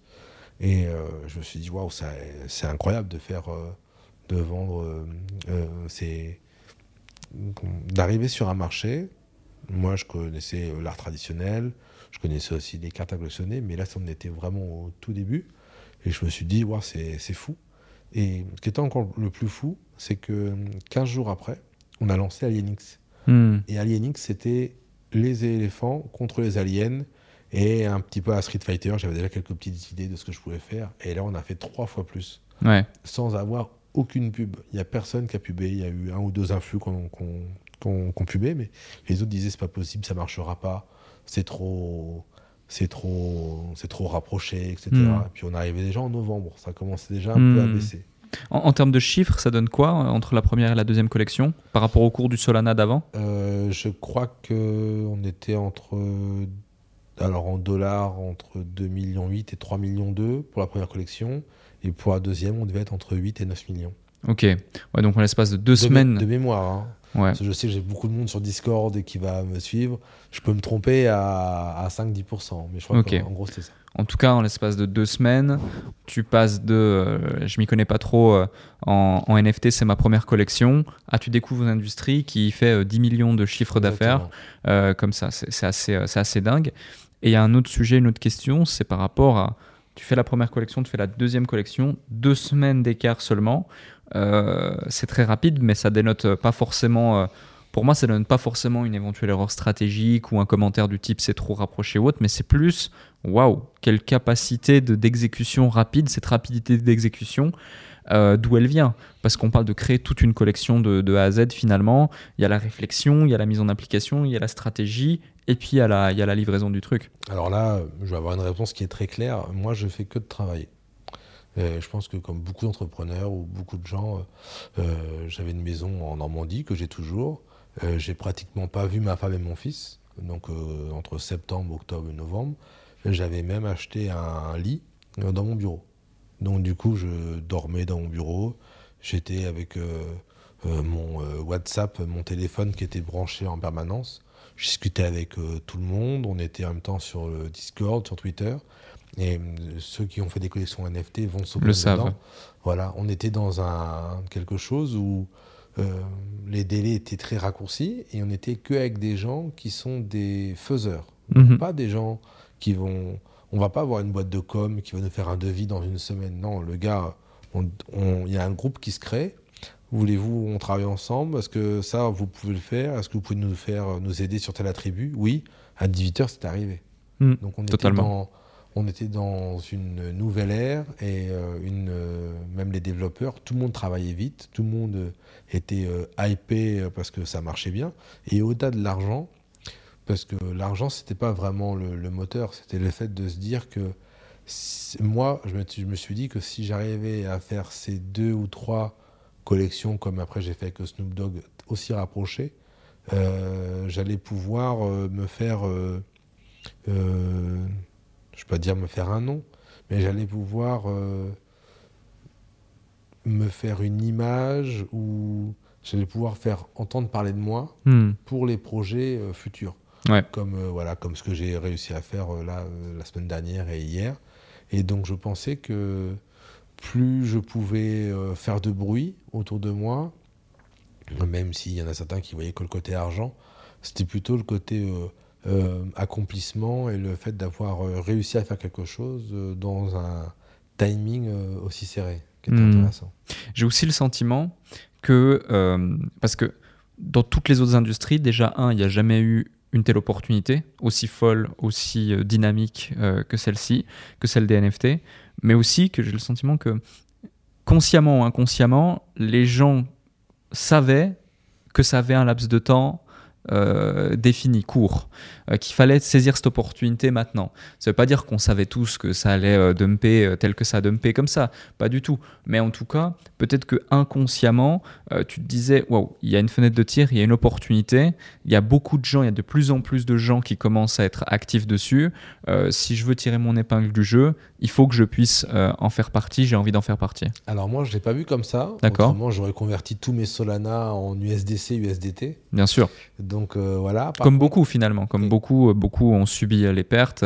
voilà. Moi le premier une certaine phase, etc. Bien sûr. Par contre, là où je te rejoins, c'est que je me suis dit que des gros, des gros studios, comme je vais dire Ubisoft ou, hmm. ou je sais pas, des, des, des, grosses marques allaient rentrer sur ce marché-là et que leur NFT aurait été soutenu par plus de marketing à moyen long terme.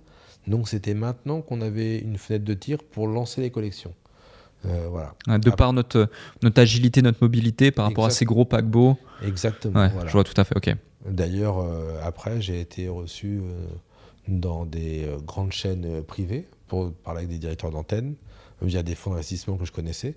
Et les mecs me disaient Bah écoutez, ouais, on est intéressé pour travailler avec vos développeurs ou pour travailler sur des projets.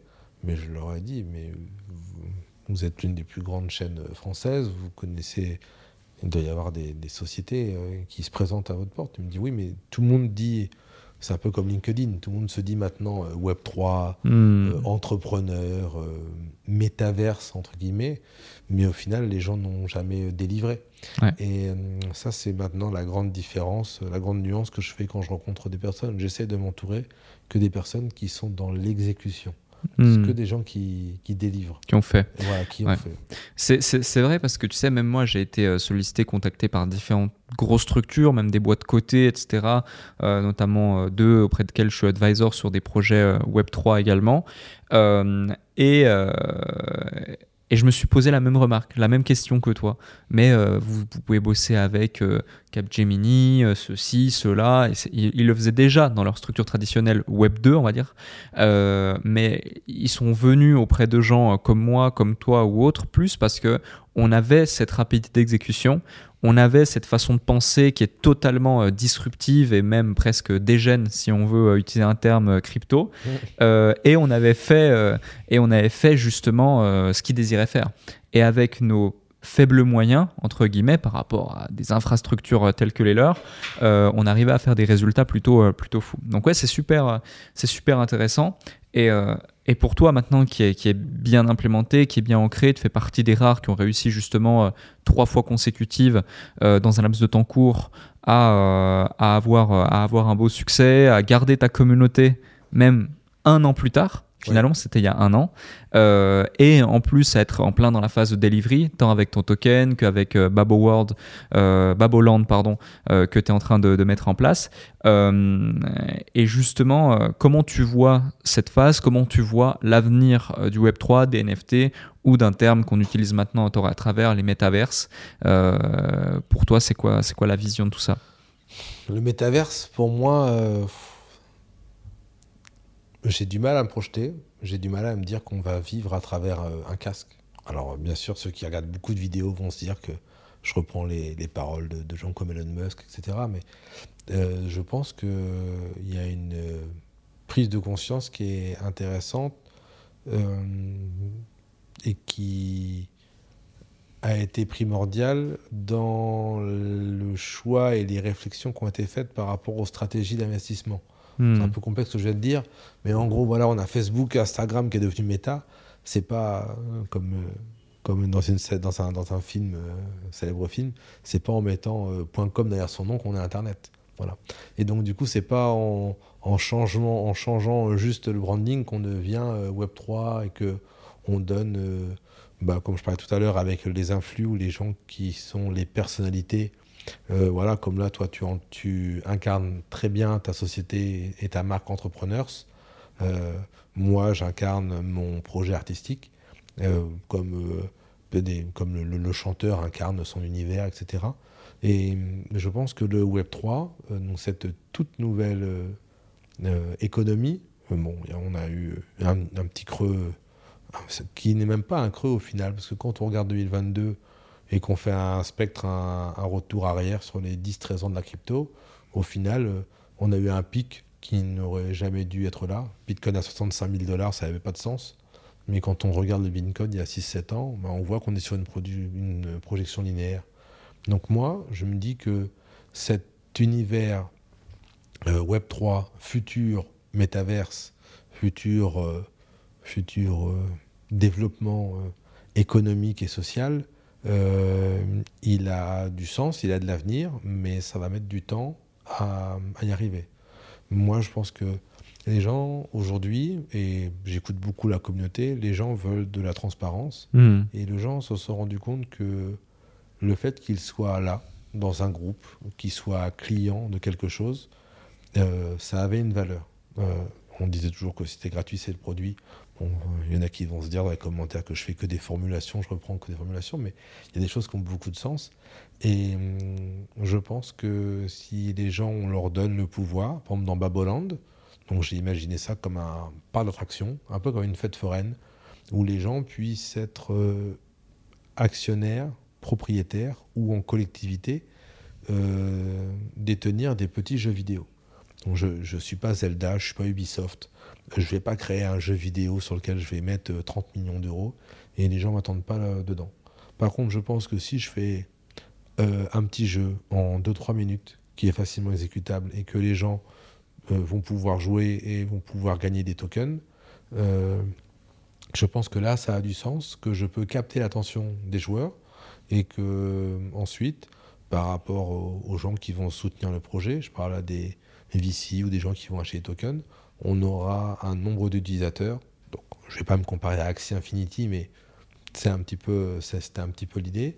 On va se retrouver avec un nombre de joueurs qui va être important, qui va être récurrent, euh, et, ça, ça a du sens parce que si les gens, on leur donne quelque chose, donc là je parle vraiment jeu vidéo, hein, donc ce mm. qu'on pourrait dire un peu métaverse entre guillemets, que si les gens, on leur donne euh, directement les deux tiers ou les trois quarts du produit qui est généré par leur présence, ou même les revenus de la pub, je vais dire n'importe quoi, si on a 15 euh, 000 utilisateurs quotidiens, on a une publicité qui va nous payer X euros, et si on est transparent auprès des membres en disant voilà, votre euh, usage du jeu nous a permis de monétiser. Nous, on a aussi, on n'est pas philanthropique euh, totalement, même si on fait des actions humanitaires, on n'est pas, euh, voilà, tout ceci, ça coûte de l'argent, puis il faut quand même qu'on vive aussi. C'est une entreprise. nous, on prélève 15, 20, 25, 30% pour la société, pour la compagnie, et le reste, on vous le redistribue. Voilà, c'est un petit peu comme si TF1 redistribuer euh, la moitié des revenus publicitaires euh, euh, dans des jeux ou dans le monde. voilà. Donc, ça, c'était très bien avant. Et je pense que maintenant, les gens vont accorder leur présence ou vont caractériser, je ne sais pas comment l'expliquer, mais vont accorder du temps ou vont se dire que leur temps a de la valeur. Et ça, les réseaux sociaux les ont, les ont beaucoup aidés on se retrouve avec des gens qui passent du temps sur Instagram et ils voient qu'ils sont likés. Hmm. Alors ils peuvent faire les pitres comme des amis en Suisse qui font les pitres et qui font des millions de, des millions de vues, ou bien ça peut être euh, une jolie fille, ou bien un gars qui va être euh, rigolo et qui va après euh, faire des spectacles. Les gens, avant, étaient considérés comme des gens qui étaient là pour être des employés ou pour des, des, des exécutants.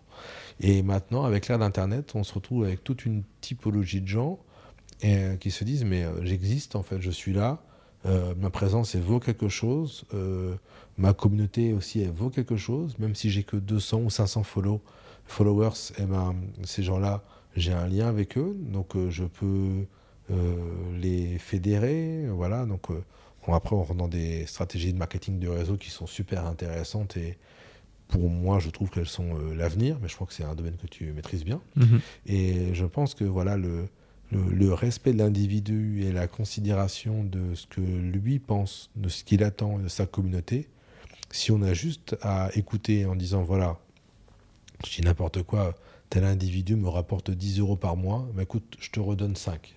Tu es là, ta présence me donne 5. En étant l'un des premiers, pour moi, c'est un peu comme ça que je vois le Web 3, le, partage, la redistribution. Euh, je vais fédérer des personnes qui vont être encore plus enclins à communiquer, à partager, à faire grandir mon projet de façon exponentielle. Et au final, je vais, si je veux vraiment être égoïste, même si je garde que 10 ou 20% pour moi, ou 15%, comme là les tokens, on est à peine à 15% de ce qu'on garde pour l'équipe entière, donc moi en termes d'individu, c'est encore bien moins, mais mon pourcentage aura bien plus de valeur si le projet est diffusé massivement que si j'essaie d'être égoïste et de me dire, eh bon bah voilà, tiens, qu'est-ce que je peux leur vendre? Encore un petit truc, euh, voilà, j'ai des confrères artistes qui sortent des, des, petits trucs qui sont faits en Asie euh, tous les 15 jours. Et au final, ils se disent, euh, ils se disent grands artistes ou bien fédérateurs, mais jamais on les a vus faire un cadeau. Ils vont faire quelques petits cadeaux parce que c'est la mode du téléthon à Noël. Donc voilà, il y a, y a, toute une vague de, de, gens qui se réveillent avec une conscience et une âme charitable, associative, mais toute l'année. Euh, ils vont, ils vont vivre pour eux, etc. Mais moi, je ne fais pas le, jette pas la pierre, mais moi, je pense qu'il faut donner pour recevoir. Et on est dans un monde où les gens ne peuvent plus les prendre, euh, voilà, pour, euh, pour, pour, pour, des, pour des idiots. Et le fait de dire consomme, tais-toi, va-t'en, euh, pour moi, ça marche pas. Moi, en tout cas, je ne suis pas réceptif à ça. Et les gens que je vois sur ma communauté, ils sont beaucoup et ils sont très actifs. D'ailleurs, ça avait surpris Ternoa quand on a commencé à travailler ensemble. Il me dit ah, il y a vraiment du monde. Parce il y a beaucoup de bots, il y a beaucoup de machins, il y a, eu beaucoup de choses dans les NFT. Et ils m'ont dit ils sont, ils sont toujours là. Donc il y en a qui râlent, mais ça vit, quoi. Voilà. Et ça, je trouve que c'était hyper important. Il y a encore deux jours, j'ai parlé avec un qui s'appelle Romain. Euh, donc il pourra se reconnaître sur Instagram. J'ai des modérateurs, j'ai des gens qui répondent pour moi, mais des fois je survole les conversations. Et euh, c'est quelqu'un qui était toujours un peu dans l'attaque, mais taquin. Et donc je lui ai expliqué, je lui ai expliqué ce que j'ai dit par rapport à la baisse du, du Solana. Je lui ai dit, sur, sur certains projets, j'ai dû en mettre de ma poche pour sortir des, des jeux. Un univers comme Baboland, bah, c'est 200 000 euros. Voilà, et qui va sortir 200 000 euros en beer market 200 000 euros maintenant, ça fait plus d'un million en novembre 2021. Hmm. Donc voilà, donc... Euh, et il m'a dit ah, c'est vrai bah, j'avais pas vu ça comme ça j'avais pas compris ça comme ça et je lui dis voilà je pense que sur le long terme euh, vous, vous n'allez pas regretter de m'avoir accompagné sur mes projets mais c'est vrai que sur le court terme il y a des choses qui peuvent vous paraître longues euh, euh, changer d'atelier ou changer la fabrication de mes babo lecteurs les faire tout en chrome ou avec des yeux en diamant c'est des variantes que j'essaie de faire avec un maintien du prix à 10-15% j'essaie de faire des choses pour que les gens se disent voilà il a vraiment, il a délivré quelque chose. J'ai attendu, mais au moins il a fait ce qu'il a dit, il a dit ce qu'il a fait. Et, euh, ça, ça a du sens. Et je pense que pour cet aspect euh, de Web 3 métaverse, je pense que plus les gens seront transparents, euh, plus les gens verront ce qu'on fait, plus ça aura de sens. Et les gens ne veulent plus faire vivre des grandes entreprises avec des des profits qui s'évaporent à droite à gauche. Et puis il y a aussi un climat euh, social et euh, tout euh, un changement de la, société où, comme je te dis, voilà, les gens, l'individualité de la personne, tout le monde s'exprime. Comme, comme disait Orelsan dans la chanson, tout le monde a un avis, tout le monde s'exprime, tout le monde veut être entendu. Et les gens, même si la personne n'a que 10 amis sur Facebook, elle va râler, elle va dire son truc. Alors qu'avant, voilà, elle n'aurait pas pris euh, cette prise euh, d'opinion. Euh, donc voilà, je pense qu'on est dans un système où chaque voix compte, les personnes doivent être écoutées. C'est pas du tout des bingos ce que je dis, parce que du coup c'est relié avec ce que je fais concrètement. Mais voilà, je pense que les gens, si on les entend, si on les écoute et si on délivre quelque chose qui a du sens pour eux ou bien qui est vérifiable pour eux ou par leurs proches, euh, vont se dire, ok, lui, c'est clair, la démarche, elle me plaît bien. Bon, peut-être qu'après, ils vont se dire, bah, lui, sa tête, elle me revient pas, donc euh, je passe à autre chose. Mais au moins, voilà, il y aura une, il y aura eu un, une vision globale. Euh, voilà, c'est comme si vous rencontriez, vous, rencontriez une, une, jeune femme ou un, un, jeune homme pour vous mettre en couple et que vous aviez toute la fiche avec les qualités, les défauts et que vous étiez, vous aviez le libre arbitre de faire vos choix. Et pour moi, la blockchain, la crypto-monnaie, le Web3, c'est la transparence avant de faire ses choix. Hmm. J'essaie de donner un maximum de transparence pour fédérer un maximum de gens dans mes projets à moyen et long terme. Totalement totalement. Tu parles de, transparence, de partage, de, sens, etc. Euh, on est d'accord, c'est les valeurs, c'est les valeurs du Web 3, c'est les valeurs de la crypto, euh, de redistribuer à la communauté également. Euh, je sais que tu travailles depuis maintenant plusieurs mois sur un projet qui s'appelle Beluga. Tu as déjà commencé à en parler un petit peu sur tes réseaux, il y a déjà une présence en ligne. Euh, on parle d'investissement, on parle de crypto, on parle de mining. Euh, il y a vraiment un sens aussi à tout ce projet et surtout il y a une vraie dimension où il y a de la transparence et il y a du repartage autour de la communauté, communauté qu'on vient fédérer et qu'on vient remercier en leur redistribuant une partie des gains et en les remerciant aussi euh, de, de, de, voilà, de donner de la visibilité à ce projet-là. Euh, est-ce que tu peux nous en dire plus à propos de Beluga? Quelle est ta vision? Qu'est-ce qui a fait que tu as, démarré ce projet euh, au départ? Oui, alors Beluga, alors déjà pourquoi Beluga? Alors qu'est-ce que Beluga? Beluga c'est du mining écologique générés avec des reflux de méthane qui sont recyclés sur des puits euh, pétroliers. Euh, là, essentiellement, ça se passe aux, USA. Donc Dakota du Nord, mhm. euh, Texas et Louisiane. Voilà. Et alors, ce qui, est ce qui était drôle, c'est que le projet là sort dans 10-15 jours et que hum, c'est un projet qui a été réfléchi et pensé depuis un an et demi. et les gens avec qui je discute, donc qui sont les opérateurs sur place, avait déjà anticipé euh, les fluctuations d'électricité. Et là, on est en plein dedans. Donc euh, euh, voilà, c'est parti du constat que la Chine, c'était instable, que la Chine avait banni les, la, production de, de, crypto. au Kazakhstan et en Iran, il y a des coupures d'électricité parce que l'électricité ne coûte pas cher, mais du coup, ça pompait tellement sur le réseau que les gens ne pouvaient même plus vivre, s'alimenter. Hmm. Et là, le, ce qui a été trouvé, d'ailleurs, on a, c'est cool parce qu'on a eu un reportage de TF1 euh, sur le minage il y a 4 mois qui explique très bien euh, tout ceci et qui est aussi un, un argumentaire d'autorité et qui est vraiment intéressant parce que ça permet de, de montrer aux gens que c'est réel. Et là, l'idée, elle est toute simple, c'est de se dire, OK, on a des champs qui sont isolés, des, des puits de pétrole, donc des, des champs d'exploitation pétrolière qui sont isolés, donc qui ne peuvent pas être reliés par des gazoducs ou par des, des gros, des gros tuyaux en gros pour recycler le gaz. Donc le gaz est torché, le gaz est brûlé. C'est ce que vous voyez, la petite flamme qui est à 10-15 mètres de haut et qui est, qui est brûlée. Ça, s'appelle du méthane. C'est 30 fois plus polluant que le dioxyde de carbone, le CO2. Euh, donc du coup, l'idée était de dire, je prends, je suis pas ingénieur, hein, donc je vais vous le vulgariser. Euh, si c'est pas exact, vous pourrez me le commenter dans les commentaires. Mais en gros, vous prenez le gaz, vous le transformez dans une machine qui est un générateur, et ensuite ça va vers un transformateur ondulateur. En... Le gaz produit de l'électricité, il y a une turbine.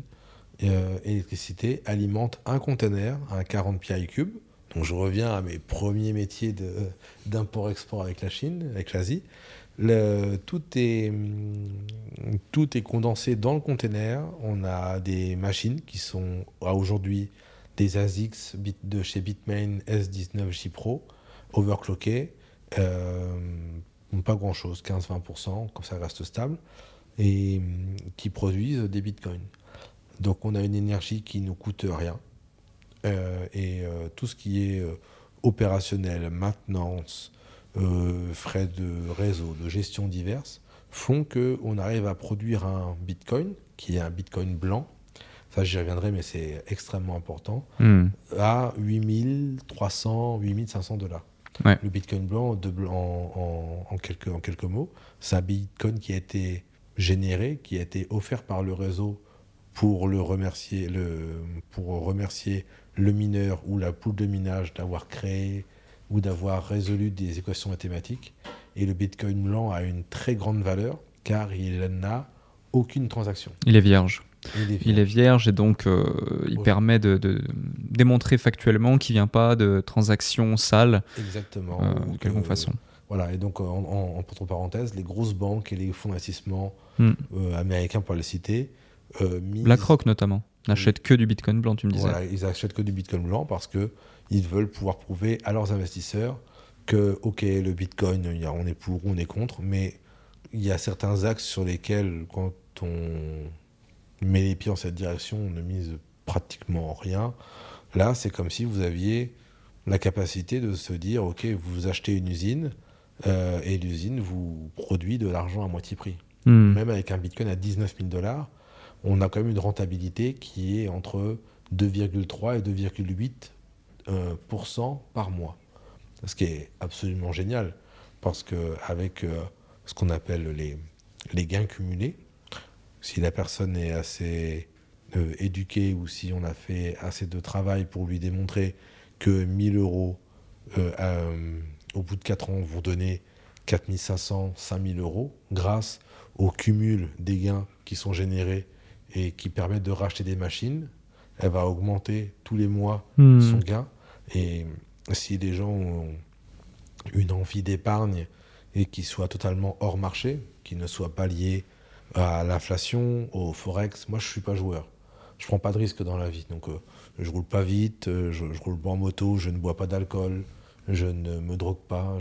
Bon, j'ai une, une, addiction pour, euh, pour le sucre et les gâteaux, mais autrement, c'est mon. Et encore, j'essaie de, j'essaie de limiter. Mais autrement, voilà, j'essaie de. Je, je, ne joue pas à la bourse, je ne joue pas au jeu, je ne joue pas au casino. J'essaie de limiter tous les endroits sur, dans lesquels je pourrais perdre des plumes. Ouais. et sur lesquels tu n'as pas forcément de maîtrise directe. Exactement. Là, je me dis que le, la crypto, ok, il y a encore. Allez, on va être honnête. Enfin, on va être honnête. On ne personne ne peut prévoir l'avenir, bien sûr. Je ne vais pas parler de, de ceux qui, qui, sont les meilleurs pour donner les conseils une fois que les choses sont faites. Mais on a encore un an, un an et demi compliqué. Mais je pense que d'ici trois ans, quatre ans, le Bitcoin va monter tellement haut par rapport à l'adoption de tous les pays mmh. émergents qui en ont un besoin. Ce n'est pas euh, juste euh, de la hype. Euh, voilà, Paul-Antoine dans le 16e qui a 50 000 euros de son père et qui, et qui, qui, qui, va, qui va trader ou qui va mm. acheter quelques NFT. Là, c'est des gens qui en ont besoin pour vivre, qui ont besoin de. Et puis qui, après, vont pouvoir, avec Apple Pay, directement payer leur, leur commission, ou bien des gens à qui on envoie de l'argent euh, à Madagascar, ou en Chine, ou à Cuba, sans avoir, ou en Iran, sans avoir aucune restriction liée euh, aux embargos ou à tout ce qui est lié à la monnaie. Donc, quand les gens vont comprendre, enfin, les gens ont déjà compris, mais quand ça va être encore plus global et plus diversifié, je pense que la crypto-monnaie va devenir euh, comme une, une évidence. Elle l'est déjà hein, par un grand nombre. Mais là, je crois qu'il y a euh, 0, entre 0,4 et 1% de la population mondiale qui utilise quotidiennement des crypto-monnaies. On a juste à multiplier par ce chiffre par 5. Et si on fait euh, des, une cote mal taillée, on peut se dire que les marchés vont être super profitables pour nous. Euh, je pense euh, à la société MicroStratégie, euh, qui a une hmm. capitalisation énorme, alors qu'elle fait, je crois, 25 ou 30 fois moins de chiffre d'affaires que sa capitalisation en Bitcoin. Mais le fondateur, est pour moi, est un génie et dès qu'il a la trésor, il rachète du Bitcoin, il rachète de la crypto. Et voilà, aujourd'hui, on a un Bitcoin qui est à 19 000 dollars. Donc, je pense que ça va encore descendre. je pense. Je me suis beaucoup documenté. Et avec les gens qu'on connaît maintenant, on pense que ça va descendre encore euh, dans les 13-14. C'est pas grave. Mais quand ça va reprendre, même à 30 ou 35, quand on aura un Bitcoin à 32 ou 35, on sera à 7 ou 8% mensuel. Ouais. C'est absolument euh, génial. Ce qui est énorme. On double dans l'année sans s'exposer au marché, sans être euh, exposé avec des, des, des, intérêts, avec des choses comme ça, que certaines personnes, certaines de certaines origines ne pourraient pas euh, faire par rapport à leurs croyances. Là, on est sur une production mécanique de monnaie. Donc, hmm. euh, pour moi, c'est un projet qui avait du sens. Ouais, c'est ça. Et avec les systèmes mis en place, euh, ça, ça, fait en sorte que la performance n'est pas juste linéaire, mais elle est exponentielle. Exactement. Et, et, ça aussi, ça fait toute la différence, notamment pour ceux qui veulent y investir et, et en, tirer, en tirer bénéfice. tu as beaucoup parlé de j'ai juste une parenthèse pour que les gens voient le parallèle entre euh, Babolex et euh, le token que j'ai distribué hier. J'ai distribué des tokens à toutes les personnes qui avaient acheté dans mon écosystème l'année dernière. D'accord. Donc j'ai distribué plusieurs millions de tokens. Et on est en train de faire quelque chose dans Baboland où euh, le Babolex central, qui est une sculpture, qui va d'abord, qui va d'ailleurs être utilisable en VR pour, euh, dans, dans, quelques temps avec des trucs assez cool, va générer euh, de la crypto. D'accord. Donc du coup, il y a un lien. Euh, je fais un lien entre mon univers artistique et là, tout ce que je suis en train de faire, je suis en train de faire des bronzes en polymiroir qui vont être dans différentes foires, etc. Donc je continue toujours à lancer et j'ai d'autres personnages qui vont arriver parce que c'est vraiment ma passion. Et il y a le côté vraiment plus et, écologie, économie liée à la production de crypto. Et une partie de ce que je vais générer, qui ne va pas être redistribué au client, mais qui va être sur ma part à moi, je vais alimenter mon parc Baboland et je vais racheter des tokens pour les burner. Hmm. Donc du coup, il y a un effet où les gens se diront que hum, bon, ça, on va le, je vais, je vais pouvoir bien l'expliquer dans les tokenomics qui vont apparaître dans quelques jours, peut-être même avant que la, la vidéo soit publiée. Euh, les gens vont s'apercevoir que tout est lié et que cet univers-là, euh, dans lequel j'ai investi euh, beaucoup d'argent et que mes partenaires ont mis aussi beaucoup, permet de générer et permet d'alimenter et de donner un sous-jacent à mon token. Hmm. C'était un peu la, la, petite parenthèse. Le liant. Voilà, exactement. Ouais, totalement, ça fait du sens et justement, ben, ça, intègre parfaitement la suite. C'est tu parles à beaucoup de communautés durant, dans, cet épisode. Euh, et après, j'aurai une dernière question euh, après celle-ci, euh, notamment rien que là, ce que tu mets en place entre la liaison des deux mondes, c'est justement pour en faire profiter aussi la communauté. Où est la place de la communauté dans Beluga? Alors pour moi, elle est essentielle. Elle est elle est là et alors elle est là parce qu'elle déjà elle me suit depuis mes, mes autres projets donc depuis euh, Babolex. Et surtout on est en train de travailler pour leur donner une totale transparence. Ce qui sera selon moi après peut-être que je peux me tromper mais je parle sous réserve parce que l'internet est grand donc il y a toujours le contre-exemple ou le contre-avis. Euh, pour moi ce qui n'a jamais été fait euh, car les gens qui vont, vouloir souscrire vont pouvoir venir de différentes façons. Un paiement en CB, un Apple Pay, euh, un virement ou une adresse euh, crypto, tout simple. Voilà, euh, l'idée de départ était de faire un système totalement Web3, mais le Web3, selon moi, aurait été compliqué à mettre en place car les paiements carte bleue, là je m'adresse à nos amis e-commerçants ou commerçants, sont liés à une télécollecte. Donc du coup, il aurait été difficile d'attribuer ou de se dire, OK, il y a eu 50 ou 100 personnes qui ont souscrit le lundi. Euh, le mardi matin à minuit, on va juste voir une télécollecte à 15 000 euros. On n'aura pas le détail. Par contre, si je donne le montant exact de ce qui a été investi dans les machines, que je fournis également quelle est la rentabilité des machines au jour le jour, les gens vont pouvoir voir que ce qui est distribué via euh, une arborescence qui va être publique, euh, euh, donc évidemment, si quelqu'un ne veut pas que ça soit public, eh ben, il aura son pseudo et puis voilà, ça sera, ça sera masqué. Hmm. Mais on se retrouve avec un schéma de distribution où tous les mois, je vais avoir, je, dis un exemple totalement totalement euh, arbitraire. arbitraire hein. euh, on va avoir 5 millions de dollars qui vont être générés en crypto-monnaie, en bitcoin. Et ensuite, on a l'arborescence qui va pouvoir montrer que la personne qui a mis 10 euh, 000 dollars, eh bien, elle en est à 60 000 ou 70 000 parce que les gains composés lui ont permis de gagner plus, parce qu'elle a réussi à parrainer une personne qui en a parrainé une autre.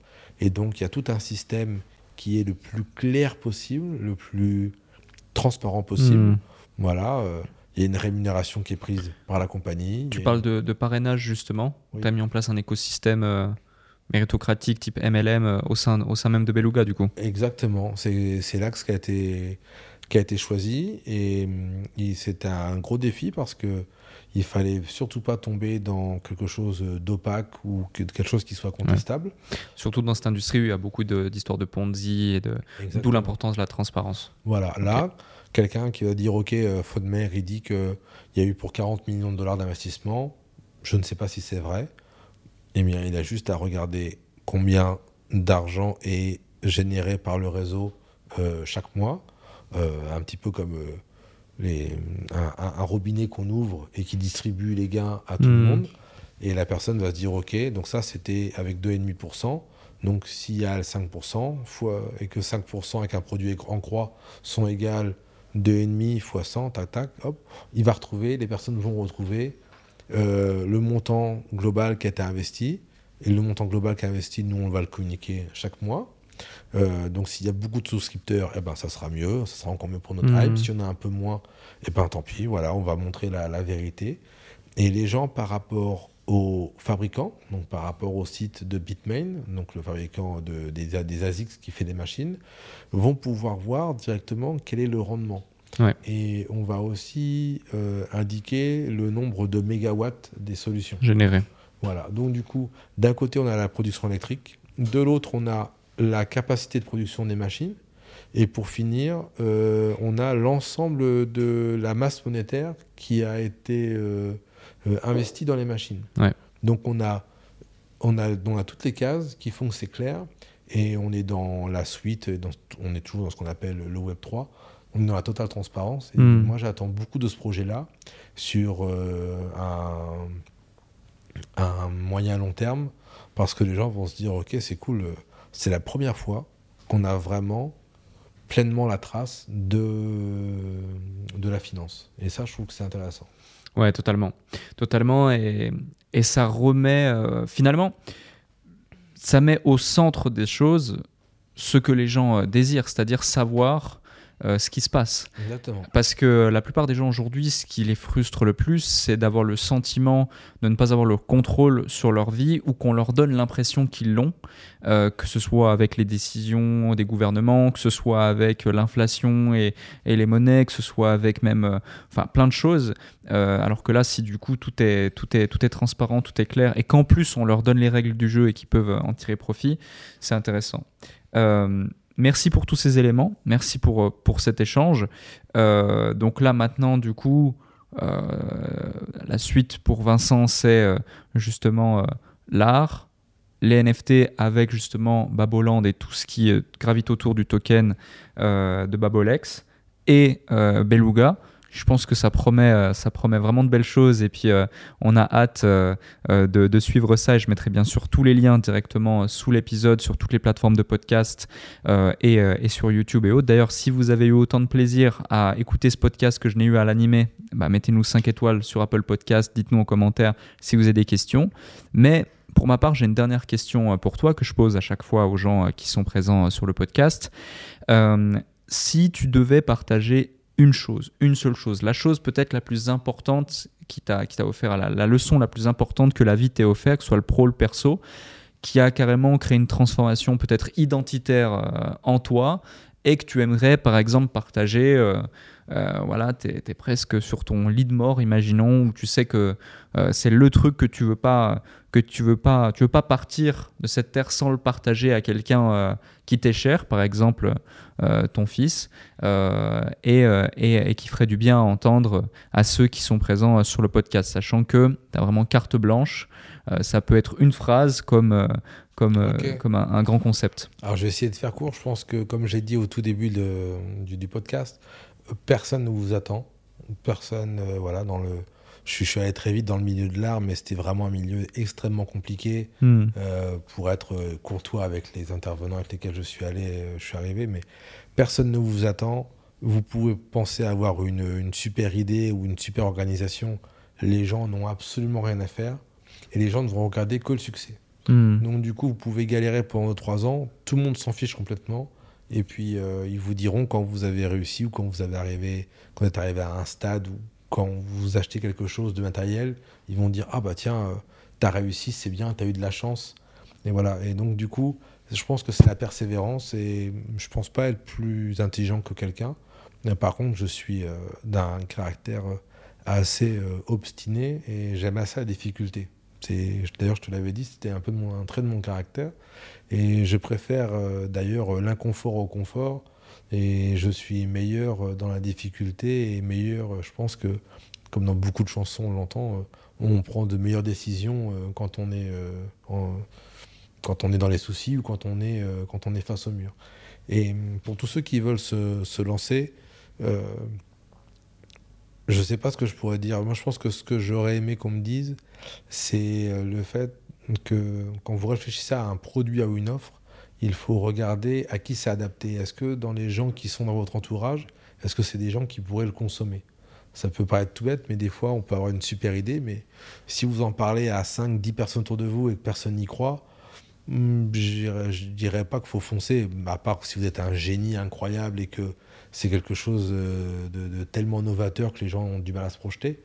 Mais en général, il faut quelque chose qui soit euh, facilement identifiable et compréhensible. Je crois qu'on disait dans les, dans les levées de fonds que si on on n'arrive pas à faire comprendre son idée à un enfant de 5 ans euh, en deux minutes, c'est qu'elle n'est pas bonne. Hmm. Eh ben, je pense que sans rentrer dans les, grands, euh, dans, dans, les grandes pensées, je pense que ça, c'est vraiment intéressant. Il faut que les gens se disent, voilà, est-ce que ce que je fais, c'est compréhensible Est-ce que ça répond à un besoin Hmm. Est-ce que ça répond, est-ce que ça solutionne un problème Là, par exemple, pour le domaine de Beluga, de l'investissement, moi, je me suis rendu compte que même si les gens vont consommer moins, vont limiter leur déplacement par rapport à l'énergie, il y a une chose qu'ils n'arrêteront jamais de faire, c'est de manger et d'investir. Parce que investir, c'est la sécurité, parce que les gens ont besoin de se projeter dans l'avenir. Et donc le Web3, pour moi, ce qu'on appelle la DeFi, la nouvelle finance, ça avait du sens. Mais ça peut être, euh, euh, je sais pas, j'aurais, ça aurait pu être un, un produit recyclé euh, écologique qui a du sens pour les familles. Voilà, il faut toujours regarder quelle est la cible. Mm. C'est que- quelque chose que tu avais déjà dit. À qui on s'adresse? Des fois, on a une idée, mais on occulte totalement qui va être le client, le consommateur. Et surtout, il faut écouter le consommateur. Mhm. J'ai une petite parenthèse, j'avais parlé avec une, une, une- une jeune femme qui s'appelle Justine, elle avait créé une marque de déodorant. Euh, et euh, elle, en fait, elle avait eu, je crois, un cancer ou une maladie. Elle avait créé un- une marque de déodorant sans, sans matière euh, toxique, donc pure, on va dire. Enfin, voilà, d'après ce que j'avais compris. Et ça avait cartonné. Et au bout de deux ans, elle est un peu partout, elle distribue dans des grands magasins. Parce que elle, ça, ça, son histoire, son produit correspondait à une demande et était bien en phase avec une tendance. Et Mhm. quand elle, elle a fait l'échantillonnage de savoir si ça allait plaire dans son environnement, dans son entourage, tout le monde a répondu oui. Donc voilà, donc je pense que plutôt que d'aller chercher des choses hyper compliquées, il faut faire des choses simples et surtout, parce que ça a été le, mon plus gros défaut, c'est c'est ce sur lequel j'essaie de travailler en m'entourant de gens de qualité maintenant, c'est tout ce qui est euh, l'après-vente, le suivi commande, la livraison. Et des fois, il vaut mieux rater des ventes. Comme là, moi, mon site internet, ça fait 9 mois qu'il est euh, off. Les gens ne peuvent plus commander parce que je n'étais pas capable d'offrir euh, une livraison en 48-72 heures. Donc j'ai préféré passer à côté de plusieurs millions d'euros de chiffre d'affaires. Euh, tant pis, mais au moins je réduis les gens qui sont mécontents. Et donc voilà, donc je pense qu'il faut faire des choses simples, euh, compréhensibles, et les gens vont adhérer euh, si, la, si les valeurs et si la, la bonne pratique euh, est mise en place. Parfait. Pour résumer, ce qui s'énonce clairement se conçoit bien, Oui, quelque chose que tu m'avais dit euh, Exactement. plusieurs fois, et simplicité, professionnalisme, transparence euh, dans toutes les actions qu'on met en place pour pouvoir euh, honorer et satisfaire les personnes qui nous font confiance et surtout euh, perdurer. exactement. Plus, plus que jamais d'actualité avec le, le Web 3, avec tout ce qui est possible de faire. Donc, euh, plus vous serez transparent, plus vous essayerez de faire de votre mieux, même si c'est pas parfait, plus les gens pourront, plus les gens pourront comprendre ce que vous faites, que ce soit bien ou pas bien, plus les gens pourront l'expliquer et, euh, et, et mieux ça ira, normalement. Parfait. Merci Vincent. Ah, merci Alec de m'avoir reçu. C'était vraiment un plaisir. Et, euh, et puis, ben, faites-le nous savoir si vous avez apprécié également en partageant ce podcast partout autour de vous. Les 5 étoiles sur les plateformes de podcast. Et encore une fois, c'était vraiment euh, génial de partager ce moment avec toi. Beaucoup, beaucoup, beaucoup de valeurs, beaucoup de conseils différents, tant sur ton parcours que sur les différents conseils entrepreneuriaux. Et euh, on a hâte de voir euh, la suite pour, pour tous les projets que tu as évoqués. Encore une fois, tous les liens seront en description. Merci à toi. Merci, je reviendrai.